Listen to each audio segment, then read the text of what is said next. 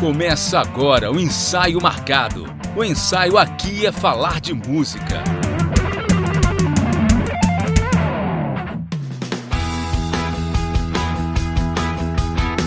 Fala ouvinte, tá no ar mais um episódio do Ensaio Marcado. O ensaio aqui é falar de música. Eu sou Anderson Mioto e no programa de hoje o tema da vez se chama Papos Sonoros. Bem, simplificando para você, querido ouvinte, o tema de hoje vai ser uma conversa mais livre, mais solta sobre alguns tópicos aleatórios do mundo da música. Né? Vai ser uma dinâmica um pouquinho diferente dessa vez, mas tenho certeza que vai ser um papo bastante legal. A gente vai trocar bastante figurinha aqui com a nossa bancada. E para esse ensaio de hoje, eu conto aqui com a presença do José Filho. Fala galera, fala Mioto feliz demais de estar aqui com vocês e bem ansioso pelo que virá pela frente. É bem legal pelo fato de, de não saber o que vem. Acho que isso é a parte mais interessante aí que vai chamar a nossa atenção e também dos, dos nossos convites. Isso aí, Zé. Muito bem, bem-vindo de volta, né? Tempinho aí sem gravar o ensaio, tá? Tá de volta aí no circuito de podcasts. Tenho aqui também o meu amigo lá do TCP Cast, o querido Tom. Bem-vindo, Tom. Fala, Mioto. Fala, pessoal. Uma grande honra participar novamente. Igual o José falou, meio curioso aí. Hoje sem lista, sem, sem pensar muito. Vamos ver o que vai dar. Isso aí. E ele que hoje está com, como nosso correspondente internacional, direto lá de Israel, da Síria. Assim que vocês ouvirem o áudio dele, vocês vão entender. Mas ele está aqui, firme e forte, parceiro, vai compor o time com a gente. Tiago Castro, bem-vindo, Tiagão. Opa, saudações ouvintes, saudações aos colegas aqui do Ensaio Marcado, ao nosso âncora Mioto, falando diretamente aqui de algum abrigo no, no Afeganistão, rezando para que nenhuma bala perdida me, me acerte. Mas firme e forte para fazer um, um, ótimo episódio aí com vocês. Obrigado pelo convite aí, âncora. Show, Tiagão, vamos lá. E ele que hoje vai ser o regente aqui da conversa, vai ser o maestro da vez, Robson Mioto. Fala, ouvinte do ensaio marcado. Tamo aí. Isso aí, galera. Vamos lá então, bora para mais um ensaio.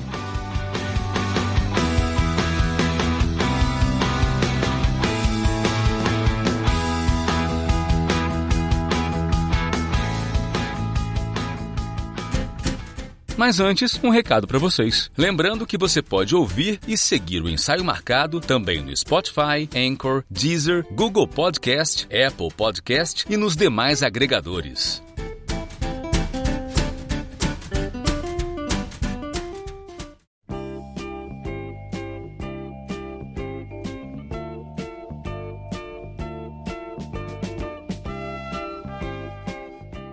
Bem, então é, como eu falei ali na abertura, hoje quem vai conduzir o papo aí vai ser o Robson, tá? Porque ele que é o, o dono aí do, do jogo, que a gente pode colocar assim, que a gente vai utilizar como referência, tá? Então o Robson vai explicar aí para todo mundo como que vai funcionar a dinâmica aqui do nosso papo, né? Só fazer um adendo aqui, uma pena que a gente, as meninas que iam gravar hoje não vão conseguir participar, que é a Jéssica e a Nicole, mas um beijo pra Jéssica e pra Nicole aí, a gente fazendo, gravando uma segunda parte, com certeza elas estarão presentes, certo? Robson, a bola tá contigo, explica pra gente como que vai funcionar a dinâmica do papo de hoje e tá com você aí. Beleza. Então, é o seguinte, hoje a gente vai descontrair um pouco aqui no ensaio marcado com esses papos sonoros. Essa conversa de hoje é baseada em um jogo de perguntas chamado Puxa Conversa Música, da editora Matrix. E só para deixar claro, que não está sendo patrocinado, não estamos ganhando nada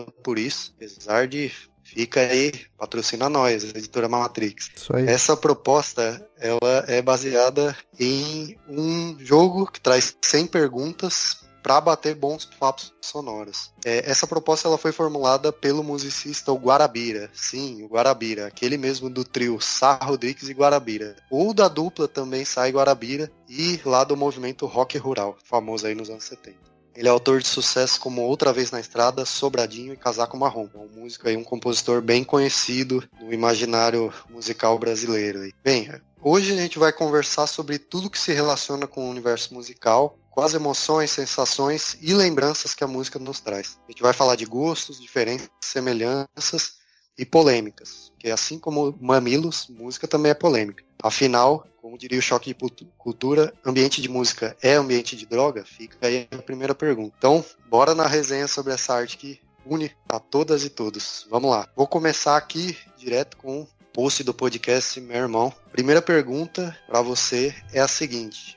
alguma música já apontou para você uma nova opção de vida? Meu Deus do céu, pergunta difícil, cara. Nossa, já eu começa posso... com filosofia, né? Nossa, cara, não sei. Quem quer responder aí na minha frente enquanto eu penso? Quem quiser aí. Fica à vontade, gente.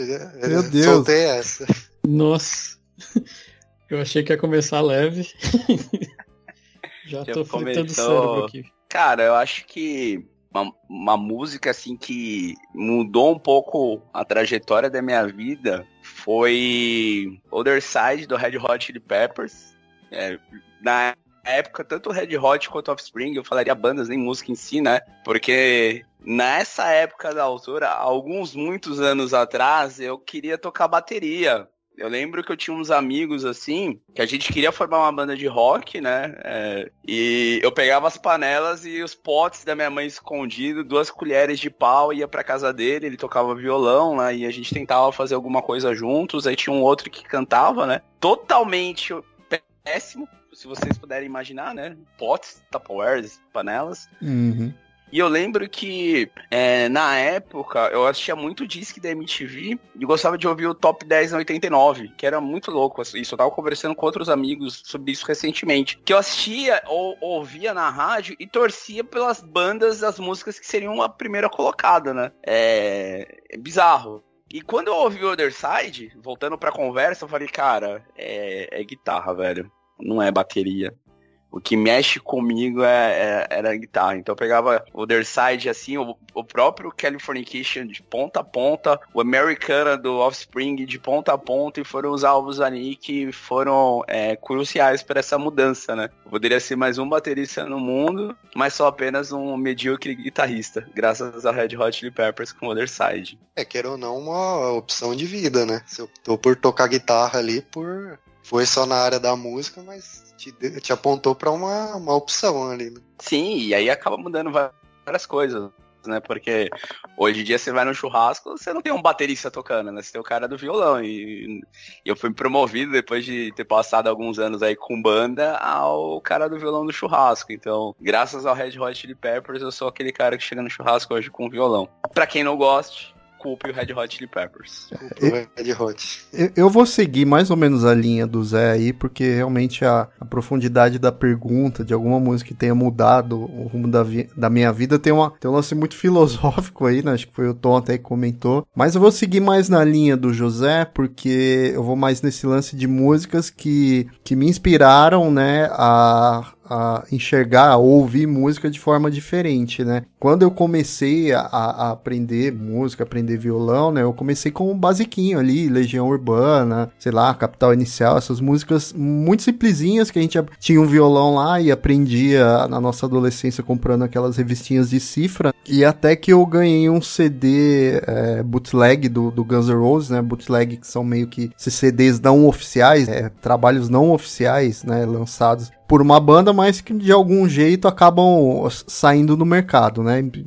Linhas gerais é isso. Então eu tinha um, um, CD preto do Guns N' Roses, que nem, nem faz parte da discografia oficial, mas que eu comecei a ouvir aquele CD e o solo da Sweet Child O' Mine do Slash nesse CD especificamente eu não tinha, eu não conhecia a música nem na versão de estúdio, e quando eu ouvia a, essa música e o solo que ele fez nessa música, cara, parece que virou uma chavinha assim no meu cérebro no sentido de, putz, a música é, é pode ir muito além do que eu tava ouvindo ali com Legião, com os outros artistas. E claro, o máximo respeito ao Legião, a todas essas bandas, cada um tem uma super importância e relevância eh, dentro do trabalho, né, do contexto que eles desenvolveram, trabalho, tudo que eles gravaram. Mas é, é essa música em específico no CD de, desse bootleg aí do Guns N' Roses meio que virou uma chavinha para mim. A partir dali eu fiquei muito mais é, estimulado e instigado a ouvir música de uma forma diferente e até tocar de uma forma diferente, né? Então isso que acabou despertando meu interesse para ir aprender a tocar guitarra, né? Então eu só tocava violão, então a partir desse contato aí com a música, né? Esse solo do Slash na música do Guns, eu consegui, é, eu, eu mergulhei, né? Eu tive uma imersão aí no universo da música, assim, de uma maneira bem mais ampla. Então eu acho que foi um ponto de virada, assim, para mim. Acho não, com certeza foi um ponto de virada na minha maneira de entender música e é,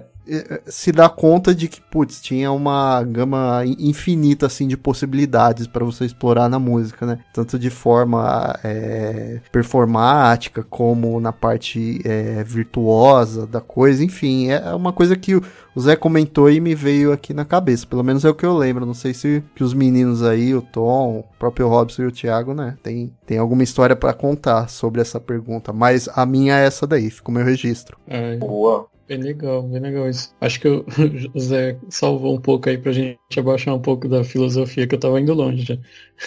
Mas ah, dessa, dessa parte eu acho bem interessante, que eu acho que é legal do que a gente pode falar é muito de a gente ter saído daquele negócio de ser só o ouvinte, né? Ser só a pessoa que fica ouvindo a música, mas é, chegar a um ponto de transbordar tanto que você quer tocar, né? Você não quer só ouvir, você quer ir tocar também. Uhum. E e aí eu posso falar duas coisas assim bem legais. Assim, primeiro, eu sempre cito, eu acho que eu já citei mais de uma vez participando aqui, é do, do Nirvana mesmo. Meu primo apresentou Nevermind para mim e quando acabou, eu acabei de ouvir o disco, eu perguntei para ele onde é que eu vou, eu vou aprender a tocar bateria.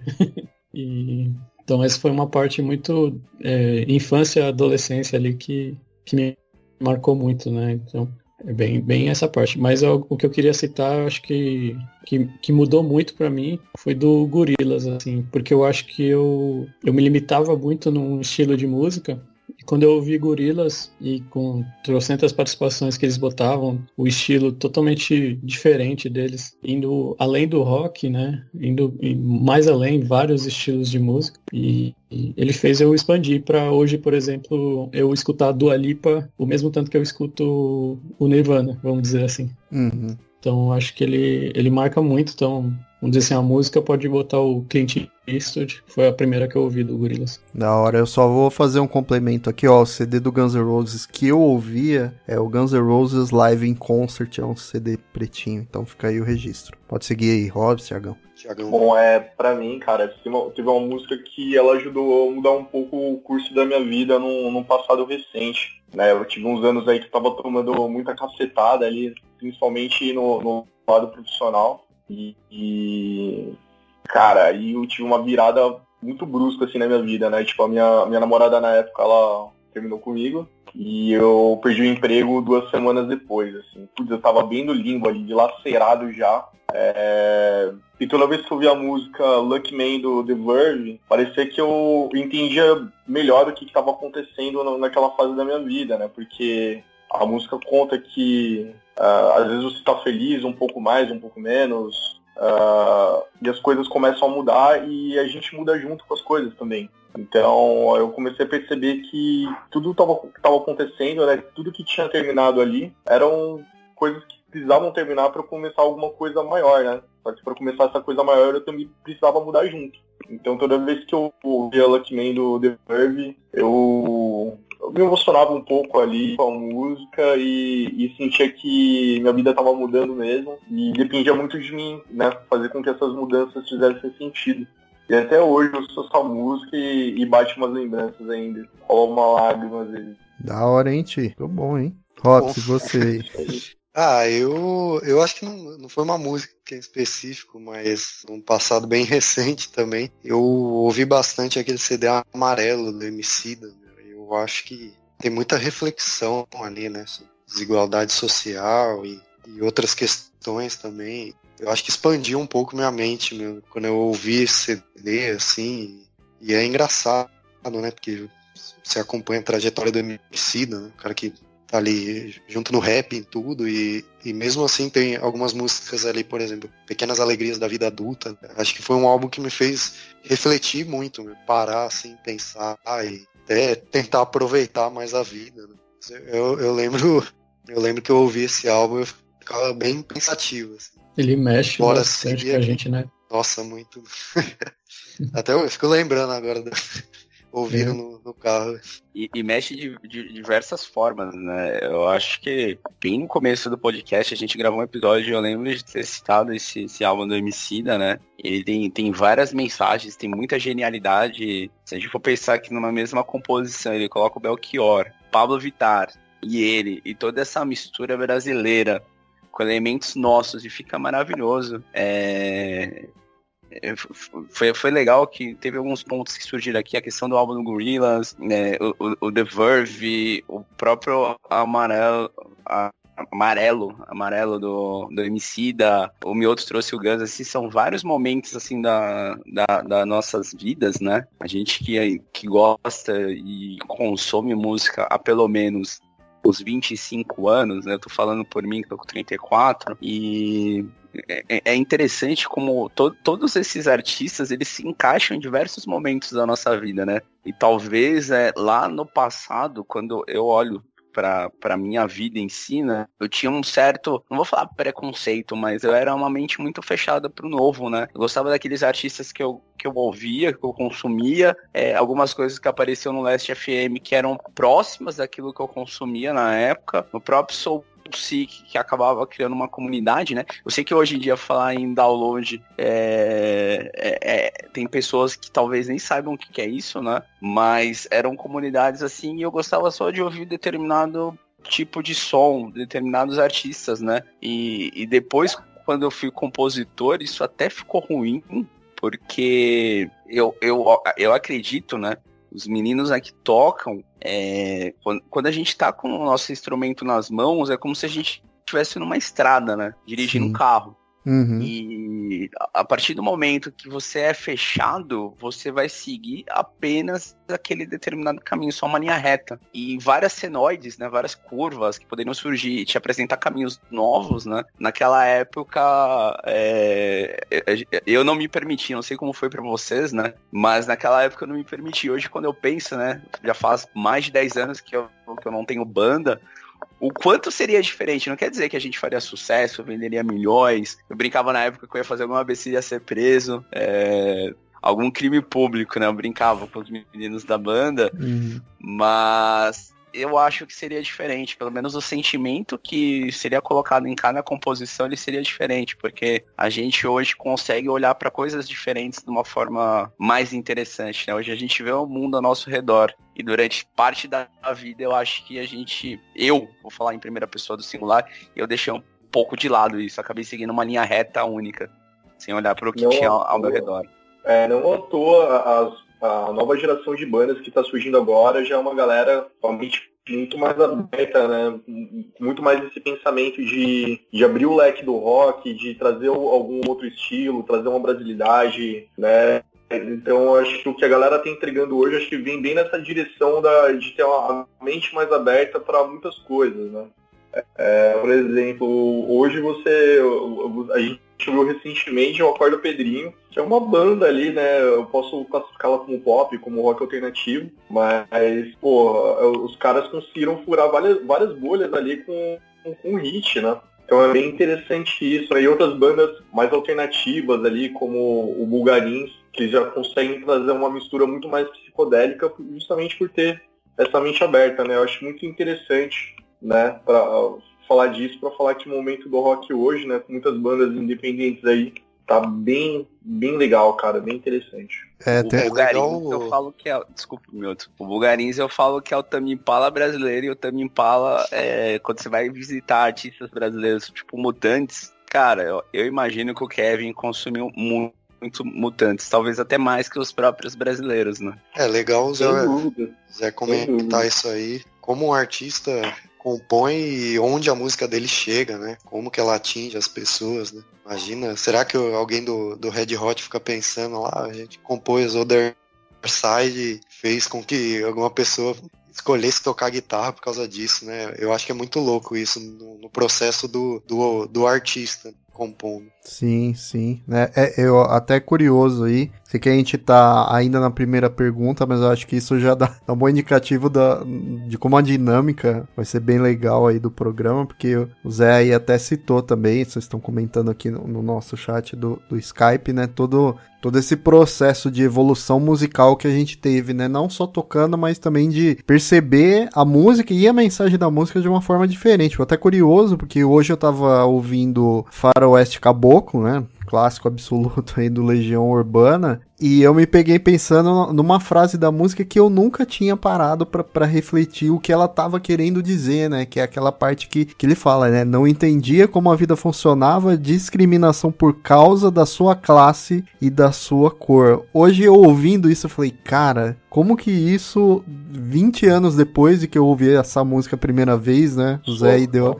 Como que isso soa diferente hoje em dia, né? Então, eu acho que, mesmo não tendo sido a minha resposta, acho que é a minha resposta para a pergunta em si, mas eu acho que isso é, me dá também um, um, um indício aqui de, de como a música também fala diferente hoje comigo, né? Músicas que eu achei que eu já tinha entendido tudo e hoje eu ouço, entendo de uma maneira diferente. Acho que para vocês também acaba sendo a mesma coisa, né? Você revisitar uma música e ver ela de, de uma outra ótica. E o Zé deu também o exemplo do Amarelo, né? Que um álbum que o Zé até comentou no nosso episódio sobre capas de álbuns, né? Nosso episódio número 3. Que ele comenta também da capa, que tem todo o simbolismo, enfim, né? Acho que. E o curioso também é que não é nem só questão de cada época que você ouve, você ouve a música diferente. A, a música tá sempre se comunicando com o presente também, cara. Se você pegar a Faroeste Caboclo e ouvir hoje, você vai, você vai, falar com que, que ela foi feita em 2018. Nossa, verdade. Outro vai dizer que ela foi feita agora, enfim. É, acho que até o negócio que o, o Zé tava falando em complementar é de. Eu também, Zé, eu tenho 32, então eu peguei a época de MySpace, né? E Last FM. e, e lá a gente tinha uma limitação maior, né? A gente tinha. A gente ia mais atrás da música, né? A gente tinha que caçar mais e a gente acabava entrando numa bolhazinha é, musical e dificilmente saía, né? E, e, isso gerava muito que a gente tinha um preconceito de outros estilos até. Você às vezes é. Ah, não, isso aqui nem vou ouvir porque eu já sei que é, né? Tipo, eu peguei muita época de boy band, por exemplo, tinha muito boy band ainda. Então, ah, não vou ouvir isso aqui, é tudo uma porcaria. E hoje eu acho que talvez a gente. A geração nova, eles têm mais oportunidade de olhar várias coisas, que nem o Thiago comentou aqui no, no chat, de ter mais coisas, né? Ter mais abertura. E, e a gente não tinha. Então hoje a gente acaba olhando, até filosofando um pouco disso das músicas, é Hoje a gente consegue ouvir a música novamente ou pegar novas músicas.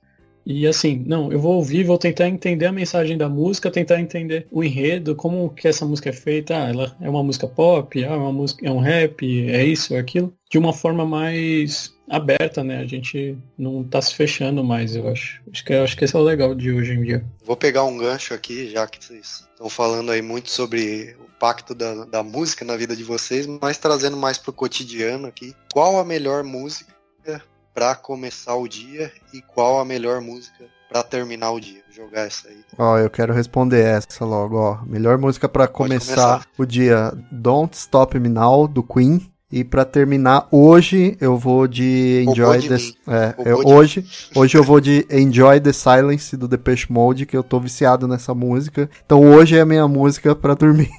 São tantas, aí o, o, o Mioto já matou a pau, né? De um só final, é, ela é perfeita para começar o dia. Mas quando eu tô ligado na Rádio Rock lá e tá tocando o Song 2 do Blur, pra mim isso aí é um arrebento, cara. É um arregaço. E eu gostava muito de terminar o dia com a música do the People. Né? Cara, terminava o dia, aquele dia pesado de trabalho, eu colocava um the People, aquela música Next to Me. Uma música um pouco mais recente aí Gostava muito de terminar o dia com ela. Uma música talvez pouco conhecida. Comigo é, é de momentos, né? Então vou falar de hoje, que nem o Mioto falou. Hoje, hoje, é, para começar, eu tô ouvindo muito a música do Harry Styles, é, As You Was. Acho que eu tô falando certo, não sei se eu tô falando certo. As You Was. É. Então. E, e para dormir, geralmente eu boto umas do Silk Sonic. Pra dormir não, mas pra acalmar o final do dia. Até botei recente, que acaba o trabalho, eu boto ele, já desço, vou fazer minhas tarefas assim de casa. É mais de boa, assim, dá uma relaxada na mente. Vamos ver, hein? Essa é a do Blur que o Ti citou. Nossa, só musicão. Essa do Blur pra começar é. começa na, no fervo já. Se eu estiver Ah. dirigindo nessa hora é perigoso. Sim. Meu irmão roubou a minha. A minha, pra começar, é Don't Stop Now, do Queen. Pra terminar o dia, tem uma música que eu gosto bastante, que é do John Mayer. Chama Edge of Desire, que é do daquele álbum Battle Stu- Studies. E sei lá porque eu acho essa música mó de boa, assim, a guitarrinha. Ela é bem. Tem uma bateria ali bem tranquila, assim. Não sei porquê, mas essa música, eu, acho que pra dormir ela é muito boa. E você, Zé? Cara, eu acho que eu sou a pessoa mais é, aleatória no, no planeta. É, se, eu- se eu tirar prints daquele daily mix que, o- que o Spotify faz, você vai- vocês vão pensar, nossa, eu acho que é uma conta compartilhada, porque tem muitas coisas é, estranhas, esquisitas, né? Termina o dia que- com piseiro? Cara, tem dia que eu gosto de começar assim que. Que normalmente tem aqueles rituais, né? Eu não sei se vocês têm rituais, mas normalmente eu, eu preparo café ou um suco. Eu, eu tenho tá bom, eu gosto de ir na sacada aqui do meu apartamento e, e olhar o dia. E isso se conecta muito com, com as músicas que eu, que eu gosto de ouvir, né? Tem dia que eu começo o dia com o That's Life, do, do Frank Sinatra. É, tem dias que eu começo com a Cor é Rosa do, do, do Silva, principalmente tem um, tem um álbum que ele gravou faz pouco tempo, eu acredito, que é o Bloco do Silva, que ele, que ele regrava vários sucessos brasileiros, inclusive alguns sucessos dele, e a Cor é Rosa desse álbum ficou com uma energia tão gostosa, que eu acho que até quem não gosta do artista fala, putz, que, que, que energia gostosa, né? Tem dia que é Don't Stop Now, que, que o, que o Mioto e o Robson citaram também, né? Os irmãos Mioto é, citaram, que eu acho que é, que é super interessante também, então acho que varia muito do, do dia, né? Pra dormir, normalmente eu gosto de uma coisa mais relaxante. Ultimamente, é, eu, eu tenho ouvido bastante o Radiohead, porque eu não sei se vocês já assistiram uma série chamada Westworld, tá na quarta temporada, né, no HBO. E, e eu tô assistindo novamente as primeiras temporadas, né? Porque eu vi que tem alguma conexão. Falei, putz, faz anos que eu assisti, então eu tô tendo uma conexão. E tem muitas músicas do Radiohead é, na primeira e talvez na segunda temporada. Eu vou entrar agora na segunda temporada, né? Então, é, aquele momento que começa da a tela branca do, do pós-Covid em mim. Mas assim, eu tenho ouvido muito esses artistas, não tem uma música em específica, né? É, no no Surprises, eu acho ela maravilhosa, tanto, tanto ouvir quanto tocar no violão, e ela é uma música muito legal de tocar no violão, porque é, você quer saber se o seu violão tá desregula- desregulado, ou que precisa regular, né, melhor dizendo, toca essa música porque se, se, se der alguma alternância nas notas, que são notas bem agudinhas, né, você vai saber. Então eu acho que fica muito por aí. Vai muito de acordo com a energia da amanhã, vai muito de acordo com a energia do dia. À noite eu tenho optado por uma coisa mais relax. E no momento eu tô enviesado pela série por conta do, do Westworld. Cara, e tem dia que é tem dia que até mu- mundo bita. Se o dia tá da hora, eu coloco o mundo bita pra trocar cedo e falo, meu, hoje o dia vai ser bom. Hora. Eu falo que o mundo bita, desculpa estender um pouquinho, o mundo bita, pra mim, eles chumpearam muito Johnny Cash. Eu ouço muito Johnny Cash na, nos arranjos do Mundo Bita. Eu não sei se vocês já pararam pra ouvir Mundo Bita, ou se eu tô falando alguma maluquice aqui, né? Mas eu ouço muito Johnny Cash dentro de Mundo Bita. Pega pra tocar um dia pra vocês verem, aí vocês vão ver se eu, Cara, se eu, eu vou pra se tocar. faz sentido isso que eu tô falando ou se é loucura da minha parte. Pode ser um devaneio. Cara, eu, eu joguei Mundo Beat aqui no, no, no Google, cara, e apareceu a música Fazendinha. Mundo Beat é, é o quê, mano? Não- é música infantil? É música infantil. E é, É muito bem infantil, feito, cara. É é muito mu- bom. Boa. Infantil. Cara, só que a produção é muito boa. Muito, muito boa mesmo, assim. São vídeos infantis você fica vidrado assistindo, né? Eu nunca parei pra. Com, esse, o- com, esse, com essa atenção mais é, no ouvido, que nem o Zé tá falando, mas em termos visuais, assim, você fica bem vidrado, cara. Legal, legal. cara. O Zé tava falando de, de fatores que, que acabam enviesando ali a, a playlist do Spotify. Eu tenho um fator que é o fator banda. né? eu tô com dois projetos aí de banda, né? Um, pro- um, proje um projeto mais punk rock, outro mais indie rock. Então, às vezes isso dá uma quebrada ali, né? Você fica ouvindo muito os repertórios para aprender uma música ou outra. E quando chega no, no final do ano, o Spotify fala que você só ouviu aquelas músicas. Aí fala, pô, ouvi tanta coisa, cara. Mas o, o repertório de banda ele atrapalha muito ali o, o Spotify também. Nossa, tá aí uma verdade. Isso. Ouvir as músicas para tirar pro ensaio e depois parece lá que só ouviu a música. Tô anotando aqui pra ouvir o Mundo Beat também, deixar numa playlist. Aproveitando que a gente tava falando de ouvir música, vou fazer uma pergunta aqui sobre cantar. Qual música não pode faltar em um karaokê? E aí? Evidências. Ah, Evidências é. Or concurso, né? A minha é Whisky a Gogô, do Roupa Nova, meu. Eu acho que essa música é Nossa. karaokê total, meu. Cara, Eu eu ouço acho. ela, eu lembro de karaokê, meu. Putz, eu, eu acho que qualquer uma do Raça Negra. Qualquer uma do Raça Negra. Sei lá, tô fazendo amor com outra pessoa. Eu acredito Sei que lá, é a é. supremacia do raça É, cara, é Raça Negra, Evidências e Whisky a Gogô aí, acho que é o panteão, né? Agora O que vem depois, sei lá, tanta coisa, né? Cara, E outra, a gente tá coisa. ficando velho, a gente tá falando de coisas que eram velhas quando a gente era criança. Sim. Mas outro dia eu fui no. Outro dia não, né? Pouco, pouco antes da, da pandemia, eu fui no aniversário e tinha um karaokê e tinham várias músicas do CPM 22, cara. Eu e um amigo e dois amigos meus da época da escola. é, um eu não via há mais de 20 anos. A gente foi pro karaokê e cantou todas as músicas do CPM 22 que tinham no karaokê, cara Que da hora, do mano. primeiro álbum até Um Minuto para o Fim do Mundo, assim, foi muito legal. Então, o, o CPM 22 pra geração de hoje é o que o Raça Negra era quando a gente era criança. Eu lancei essa do CPM quando eu tava fazendo uma viagem pelo Atacama e tinha um, um barzinho de karaokê lá que me fugiu o nome agora. Mas eu comecei a olhar assim no- nas opções de música, cara, tinha muita opção de música brasileira, eu vi lá CPM 22 e falei assim, ah não, cara, tem, tem que ser CPM. geral cantou junto, cara, geral, geral. E curioso também que tinha uma galera gringa cantando evidência. Olha o, o tamanho de impacto dessa música nos karaokê, gente, não é brincadeira. Então é, é- não tem como não citar essa música, essa música é clichê, mas ela é top 1 em qualquer karaokê, até mesmo no Chile. É, o Evidências, até o, o ator que fez o Vecna, né, no Stranger Things aí na quarta temporada, ele tava no Brasil aí esses dias, né, a gente tá gravando aqui em julho de 2022, e colocaram ele pra cantar Evidências, né, então Evidências já invadiu até o mundo invertido, né. Isso Sim, mas acho que tá na hora da, da galera introduzir mais Bruno e Marrone ali. Cara, choram as rosas, ela é pra Marrone você é boa. os no karaokê, hein? Sabe uma boa, umas boas de pôr do Reginaldo Rossi? Essas aí. Também. Tinha Nossa, que pôr, porque sim. eu, eu vejo Garçom, pouco em na karaokê, hein? Boa também pra karaokê. Uma que é boa, internacional, é Living on a Prayer no karaokê. Essa fica boa, né? Putz, sim. Já viu o Nossa, pessoal cantando. Nossa, sim. Esse da é hora. hino, hein, hino, hino total. Eu já tentei cantar bêbado e perdi a voz. Igual o Bon, o Jovi, hoje, hein? Exato. Cara, de música gringa, gente, que, que dá pra cantar assim. Eu, eu nunca cantei, mas eu gosto daquela Never Give You Up do Rick Astley. Acho que é uma boa música de karaokê, mano. Não, ninguém? Never Give You Up, Never Let You Ah, Up. lembrei. Agora que você cantou, eu lembrei. Putz, Essa é Boa. legal, né? deu branco aqui. Cara, de música gringa me Eu deu já branco. muita assim, gente umas cantando. É, É de música vi gringa, deu um branco aqui que eu não, não lembro. Não tô lembrando muito de música gringa, não. Lembrei do Living on a Prayer. É. mas- eu acho que tinha muito esse do Guns, teve algumas, já vi também, o do, do Queen.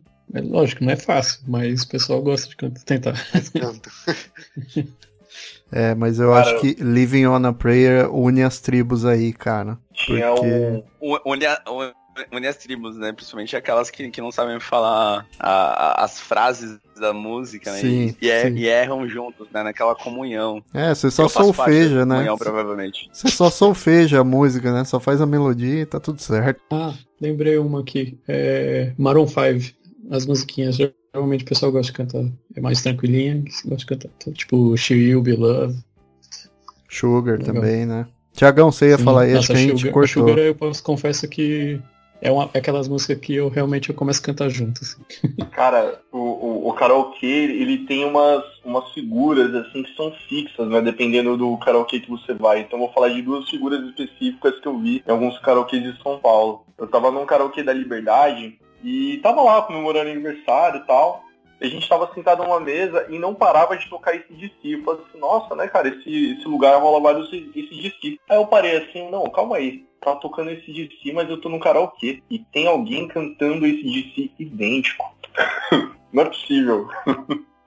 e aí, aí eu fui olhar assim, cara, tinha um, um senhorzinho um japonês cara, mandando todas do, do ACDC como se fosse o, o, o, vocalista original, assim, cara. A gente ficava besta de ver o, o, cara cantando de tão igual que era. Uma figura muito icônica ali da liberdade, acho que ele deve cantar por lá até hoje. Nossa, eu acho legal que tem uma galera que é quase profissional de karaokê, né? É, tipo assim, e eu não sabia, eu achava que o pessoal só cantava, mas tem gente que é profissional mesmo. Tipo, descobrem o cara no karaokê, assim. Se não tirar 100, chama o VAR, né? Pô, lembrei de uma aqui clássica de karaokê. Sertanejo raiz, modão, boate azul. Boate azul é um clássico de karaokê. Nossa. Mas é mais antiga. Só tem que conhecer. Pessoal, seguindo aqui, falamos já de karaokê, agora vamos falar de, puxando na lembrança aí, música de propaganda propaganda. Qual música de propaganda ou de comercial que vocês acham inesquecíveis e quais são as que vocês odeiam? Eu já vou começar com Pode. a música que eu acho inesquecível de propaganda é a música da do Mac Color, né? Etiquetas Adesivas. Essa música é muito. Eu não sei quem que fez, mas tá de parabéns, porque gruda muito. E a música que eu odeio é a música da comercial da Shopee. É aquela faz Shopee, pi, pi, pi, pi. Eu odeio essa música. Mas gruda na cabeça também, então cumpriu o seu objetivo. Uhum. Se eu não me engano, Cara... tem a pegada da, de uma música infantil, viu? É, a da Shopee. Parece o mesmo. Mesma música, só que eu esqueci de quem que é agora. Música de propaganda. A gente tem que fazer uma menção honrosa que é a música do Dolinho, né? Uma música inesquecível, marcou gerações e marca até hoje. E eles fazem uma versão da mesma música. É horrorosa. É papai, você é meu amor, mamãe, você é meu amor. É a mesma versão da mesma música. Cara, imagina você no, no Dia das Mães levando uma dolly com uma fita assim pra sua mãe. Ó, mãe, trouxe pra você, a Feliz Dia das Mães. E aí, Tom, Zé. Oh, eu pensei que você ia Tom citar da... Né? cerveja, cerveja, cerveja, cerveja, cerveja, cerveja. Nossa, essa era da Bavária, né? Isso. Pô, eu lembrei com de. os amigos, né? Esse comercial da Bavária. Sim, sim. Sim, hoje é sexta-feira. Pô, lembrei de uma aqui clássica, música de propaganda. Dois hambúrgueres, alface, queijo, molho especial, cebola, picles e um pão de gergelim. É Big Mac. Big Mac. Versão clássico, gosto dessa música. E uma que eu odeio é da Amoeba, cara que é a moeba, a moeba, a massinha colorida pra gente brincar, mano. Só, só, que ela é gravada num pitch bem agudo, assim, das crianças, cara. É um negócio pavoroso, cara. Então, são as que eu consigo lembrar aqui de cabeça. Cara, eu não sei essa, não. Gostava muito das propagandas do. Acho que era do Mastercard, cara. Tinha aquela música do I'm Free, do Era One, Any Old Time. Acho que era música de cartão de crédito, se não me engano, Essa era do Mastercard. É, é que nem Don't Stop Now, meu. Tem toda a propaganda agora, né? Mas é... essa música eu lembro que casava bem com a, com a propaganda. A música do The Soup Dragons chama I'm Free. Bem, bem divertida. Mais, gente? Aquela, aquela, pô, aquelas vinhetas da loja Marabras também era horrorosa, né? Loja mano. Preço ah, menor. Ninguém faz. Nossa, pode crer. Dela, eu tenho uma que eu lembro que era na época da Olimpíada, que era com, com o Claudinei, que é ele. Tinha alguma coisa, ele gritava assim, aí a mãe, ah, acho que era a mãe dele, alguma coisa, Claudinei! Aí chegava no final, ele era o Danete, ele começava, Danete, Danone, pronto para comer. Gostoso? Hum, cremoso. Danete era o Gustavo Borges. É, é verdade também, tio Gustavo Borges. Nossa, pode crer. Ele era garoto propaganda da noite. Sim, Cara, verdade. eu acho que tem, tem, uma assim que eu, que eu gosto muito, e, e, de verdade, na época que eu vi o comercial pela primeira vez assim, eu nunca fui de ter o casar instalado no celular, então sempre quando eu quero descobrir um artista tem uma dificuldade maior do que as pessoas, né? E eu, acho que a, que a Vivo eu, fez um comercial muito bacana uma vez com aquela música Summer Only Winnow, do Kine, mas na versão da Lily Allen, que é, é maravilhosa. Essa música é muito boa, tem uma energia muito boa, Só que a versão da Allen ficou maravilhosa e encaixou muito bem com o comercial, né? Então acho que, que me vem à cabeça, assim, acho que é uma das músicas que eu gosto, é uma música que, que toca além do comercial, né? Não é uma música que foi feita por comercial, não é uma vinheta, na verdade, né? E essa música eu acho que ela é muito, muito gostosa. Acho que a palavra ideal é essa. E uma que me incomoda muito, assim, que me é um pé no saco, é, é, eu não tenho nada contra o Barões da Pisadinha, muito pelo contrário, eu acho eles geniais. Eu acho que eles pegaram o, a fórmula, o desenho mágico das notas para fazer os hits deles, né? É, e, e, e é, é, aquele desenho mágico, né, do, da, das notas, né, que os meninos que tocam conhecem, que as meninas que tocam também conhecem, aquele desenho mágico, né, e aquele comercial, bora, bora, bora, bora, bora, artilheiro, bora, bora, bora, nananana, fica Nossa, passando o dia inteiro, velho. É o dia inteiro, às vezes eu tô assistindo seleção à tarde dá comercial coloco no mundo porque eu não aguento mais esse comercial do Barões da Pisadinha. Cara, ainda bem que eu nunca vi. eu tava lembrando de algumas aqui. É ruim, do mas eu piorei, né? É ruim, mas eu piorei. Pôneis malditos. Nossa, velho, você desenterrou um negócio. Deus do céu. Uma que é boa é a do Johnson's Baby. Johnson's Baby Shampoo é muito boa. Do, do ela... ratinho do Castelo Ratimbum, né? Não, essa aí é a do. Tá na hora de lavar, não sei o que, com Johnson's Baby Shampoo. Ah! Meu, não, essa é ela, muito boa. Ela é inspirada no ratinho do Castelo Ratimbum, né? Ah, é? Eu não, Sim. nunca é, reparei. É, acho que até o, o, o mesmo dublador ou vocalista, o cantor que faz o ratinho, cantava essa música do Johnson's Baby. Era o. Era o Bujan? Não, não sei. É, não sei, cara. Não sei. Sinceramente, não sei. Sabe o que eu achava bonito, cara? Tipo aquelas propagandas da Faber-Castell com, com aquarela, com a música aquarela. Isso era bem sim, bonito. Sim, nossa. Acho que se eu assistir isso hoje eu choro, cara. nossa, é, boa, é bom mesmo, cara. Muito boa. Aproveitando que a gente já citou aí a música do Johnson's Baby, pra vocês, qual que é o instrumento musical que mais encanta a nossa criançada? Isso é difícil também. É, eu acho que a criançada tem uma, uma queda por bateria, cara. Que eu acho que é a, a, a facilidade ali do, do, de você tirar som do instrumento sem fazer. É, sem ter um, conhecimento muito prévio, né? Sei lá, você teria que ter para fazer alguma coisinha num violão, no piano. Eu acho que a bateria chama a atenção da criançada, hein? A bateria mesmo, cara. Eu também voto voto na, na, bateria. As crianças se encantam por bateria, mas o, os pais eles só podem comprar violão, gente. Uma realidade triste. Ou teclado. minha mãe agora. é. Eu acho que é o teclado. Eu, eu, eu, eu, acho que as crianças gostam de fazer os barulhinhos no teclado. É, tem aquele teclado infantil, né? Que tem o barulho da oncinha, do, do elefante e tal. Isso era divertido também. Eu, eu acho, que, a bateria... a bateria também empolga bastante. É, eu acho que foi isso que o Kimioto falou mesmo, que dá para você ensinar, ah, toca duas vezes aqui na, na caixa e uma no prato, assim, já, já faz o negócio e já fica, oh, nossa. E a minha, minha namorada, ela levava muito o ukulele pra, pra, pra escola com crianças, né? E eles se encantavam muito, por causa que o ukulele é pequenininho, né? Então fazia um sonzinho diferente, assim. E eles ficavam todos curiosos, assim, queriam muito pegar, tocar, assim, acho. É um legal também. Mas eu imagino que algumas pessoas aqui dessa, desse episódio já pegaram baldes ou panelas e, e, e, brincaram de bateria. Eu, pelo menos, já fiz isso muitas vezes. Sim. Sim, com livro também.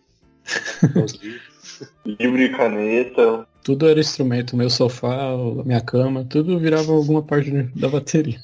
Caderno. Fico né? imaginando né? Sim. as crianças olhando a sua namorada tocando um quelele, né? Sim, assim como encantados, porque é, um, é, um, é pequeno, né? Então, tipo, não, não é um negócio grande assim que chama atenção, mas elas é, pô, isso aqui ó, é, parece de brinquedo e ao mesmo tempo sai o som, dá pra eles tocarem. Aí eles ficam meio encantados, assim. Zé, tem algum instrumento aí que você acha que Cara, eu acho que é bateria, né? Acho que eu, eu mesmo sou a prova disso, né? Tocava livro, caderno, panelas e, e potes da minha mãe, né? quando, quando, eu, quando eu era criança, acho que é muito da, da liberdade, né? Quando você é criança, você, você, quer, você quer ser livre. Não só quando é criança, né? Mas a criança, ela, ela, ela é, né? Quando a gente vira adulto, a gente quer ser, mas quando a gente é criança, a gente é livre e, e gosta de. E tem muita informação, né? Numa bateria, muita coisa para fazer. Parece que que não, mas é, a bateria tem muita informação ali na frente, então normalmente quando eu, eu, eu vejo algum vídeo assim de, de criança, assim, é, tantas crianças que sabem tocar mesmo, ou mesmo as crianças que estão só se divertindo, é, elas realmente estão adorando aquilo ali. É, é, é uma loucura. Ontem eu vi um story de um, um conhecido meu e, é, e, o filho dele tava numa bateria eletrônica, mas a alegria daquela criança na bateria eletrônica fazendo qualquer coisa coisa. E vai saber o que se passou na cabeça dela enquanto fazia, era uma coisa é, impressionante. E tem o, alguém citou a questão do, do ukulele agora há pouco, tem um menino, eu não me lembro o nome, é, que ele não é tão famoso no YouTube, mas no YouTube não, no Instagram, mas apareceu numa página de música que eu sigo e ele faz covers do Blink-182 tocando ukulele. E é a coisa mais maravilhosa do planeta, tipo, eu torço muito para que chegue nos caras mesmo mesmo e os caras é, chamem para fazer chamem para gravar um vídeo, é, fazer alguma coisa junto, assim, porque é impressionante. Ele toca e canta as músicas do Blink-182. Depois, se eu achar, eu compartilho com vocês, que é bem legal. Ele deve ter uns sete anos, assim, cara. Tipo, a banda a banda passou por um hiato, faz muito tempo que não lança nada novo, com, com um guitarrista novo. E uma criança que talvez, por influência do, dos pais, imagino eu, que, que, que gosta da banda e, e, e, toca o ukulele. é uma das coisas mais legais que eu descobri na internet nos últimos tempos. Caramba, da hora isso, hein, Zé? Nossa, manda link aí depois. Nossa, maneira demais. Alô, Blink-182, vejam essa criança e lance um álbum novo, por favor. E venha pro Brasil. Então, tem um boato aí. Semana passada me marcaram nas postagens, eu tô, tô empolgado. Mas e o, o Travis já tá melhor já? Que ele tava entre a vida e a morte aí, vendo umas notícias sei o que, que Parece deu. que sim. Tá melhor já. Os caras estavam meio caídos, né? O baixista tá se recuperando de um câncer também, né? Eita, os caras já tão velho também. é, cara. Aproveitando aqui, eu, eu gostaria de falar também do, do instrumento que as crianças mais odeiam. Pelo menos eu detestava. A flauta doce. Cara, era uma Caramba. Que, que mar... Que away isso daí, esse comentário. Sabe? Cara, ela, ela, vinha até com uma. com um dicionário de acordes. De, acordes? Vou chamar de acordes. Ela vinha com um dicionário de acordes e tal. Você até tentava fazer as notas lá, mas. Cara, era uma desgraça, aquilo não saía nada. Aí quando você tocava a música do Titanic, saía igualzinho a gente ouve aí no, nos memes. Aquela coisa toda torta. Pô, tristeza. Aquela flauta que você compra na, na loja de 1,99 da esquina da sua Nada, casa, era né? do fura-fura do boteco da vila. Cara, não adianta. De qualquer jeito que você tocasse, saía desafinado. Revoltada, a criança interior do Thiago se, se libertou agora. É. Doce, essa flauta não tem nada. Veio à tona. Flauta amarga, né? Amarga. Aliás, no YouTube tem muito cover muito bom de. Você põe lá flauta doce Titanic, nossa. Só você chora de rir. Fica de... Não serve pra isso, não? Sim. Aproveitando aqui, a gente tá falando da, da criançada, perguntar para cada um de vocês qual que é a música que é a sua primeira lembrança musical. Essa aí vai ter que ir no, tá no fundo aí das lembranças. É... já, já começa logo porque eu de, quando é criança, né, você só ouve o que seus pais ouvem, né? Mas, então eu, o primeiro que eu lembro é a, a música da, da, do Sandy Júnior lá. Que você foi fazer no mato, Maria Chiquinha. E aí vai, cara. Bem longe aí, é verdade. Nossa, cara. É... Vai aí, Tio, vai, vai, vai. Eu, eu, eu acho que foi Lua de Cristal, cara. Que, inclusive acho que foi o primeiro filme que eu assisti quando eu era criança. Sérgio Malandro era galã nesse filme. Filho da Xuxa, gente. Respeita. e aí eu vou ter outras lembranças, né? Vou lembrar também de, sei lá, às vezes a gente saía de viagem com os meus pais e, e eram eles os DJs ali no carro, né? Colocando. Eu lembro que rolava Raul Seixas, acho que era a coisa.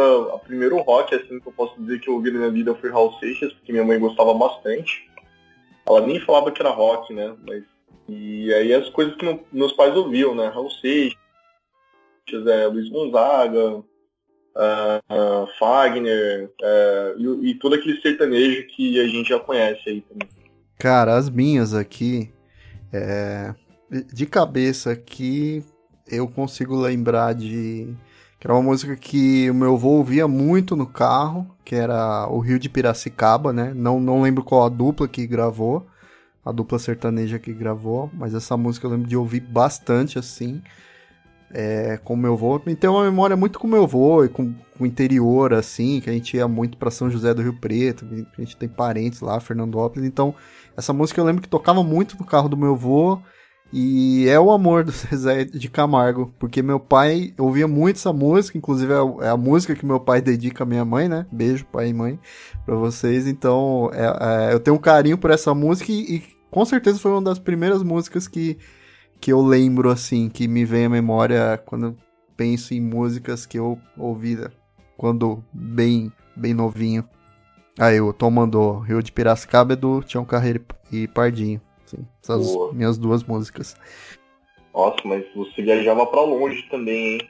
São José do Rio Preto, caminhada. Sim, sim, cara, no Monza do meu avô. Eu não sei se meu irmão vai lembrar, meu avô tinha um Monza verde aí, então. Nossa, não, não lembro não. A gente viajava ouvindo essas músicas aí, o clássico do, do sertanejo raiz mesmo. Tinha o Carreiro e Pardinho, enfim. Então, eu sei porque a cidade da minha mãe era próxima da, da de São José do Rio Preto, então era, era uma viagem parecida, assim. Sim. Também é com um Caíro Pardinho. Nossa, às vezes eu ouço assim, chega até a emocionar também. Música me emociona, cara. Boa, boa. Nossa, a minha é aquela Nascemos para Cantar, do Chitãozinho Chororó. Né? Eu lembro de ter ouvido ela em algum carro. O artista vai onde o povo está, um negócio assim. Se eu não me engano, é até uma versão, né? Uma música estrangeira, mas é, é a que eu lembro. Eu tô, tô, vendo aqui que ela é de 94, né? Bem antiga mesmo. Sim, sim, essa música é uma versão, né? Mas ela é bem legal, muito. É um clássico na voz do, do Chitão e do Chororó também. Acho que faltou o Zé aí, Zé. Você tem alguma aí? Ah, eu acho que aquarela, cara. É porque toda semana na escola, acho que no, no, no pré, talvez na primeira série do ensino fundamental, é, as turmas eram é, obrigadas a cantar, né? A gente cantava o hino nacional e aquarela. E eram as turmas da primeira, segunda, terceira e quarta série, eu imagino, porque só tinham quatro turmas né, na, na, na, escola, era uma escola pequena. Então acho que aquarela talvez seja a música aí que, que remeta à infância, porque não só ouvia, como era é, obrigado a cantar durante todas as sextas-feiras. A Oida Nacional era apenas a primeira sexta-feira do mês. E a Aquarela era toda semana que a gente, a gente entrava tipo 7 e 10, aí já ia pro, pro pátio, né? Não tinha um, um hall, não tinha nada, então era um pátio, todo mundo enfileirado e cantando Aquarela. É, eu acho, acho que vale. O hino nacional. É, também tem o hino nacional. Eu acho que vale uma menção honrosa, eu lembrei aqui, Provavelmente uma das dos artistas que a gente mais ouviu quando mais mais novo assim, né, até sei lá os 8, 10 anos foi Mamonas Assassinas, né?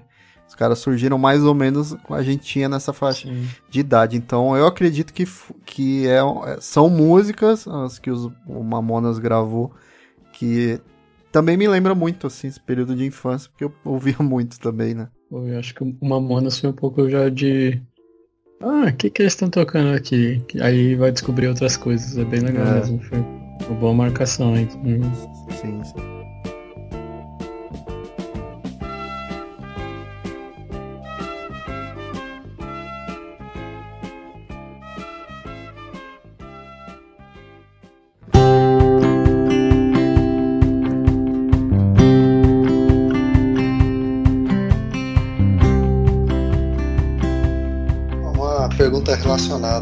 Lembranças de família que a música traz para vocês? As boas lembranças aí. Caramba, difícil essa, hein? Difícil, Bastante. ah, cara, eu. O, o, meu avô, ele. Ele tocava violão, né? Eu tocava muito aquela música, eu não sei quem é o artista, mas as andorinhas voltaram e eu também voltei. Não sei se é Gini Geno, mas é uma música que me traz lembrança dele. Acho que modas de viola em geral, né? Ele tocava em geral modas de viola. E qualquer modão que eu ouço assim me, me lembra o velho. Porra, aí, aí machuca, cara. Ô, lembrança boa. Hum, comigo até parecido, mas é que a gente comentou até. É, Veio a lembrança aqui muito de família reunida assistindo o especial dos amigos, sabe? Do, as três duplas sertanejas, assim.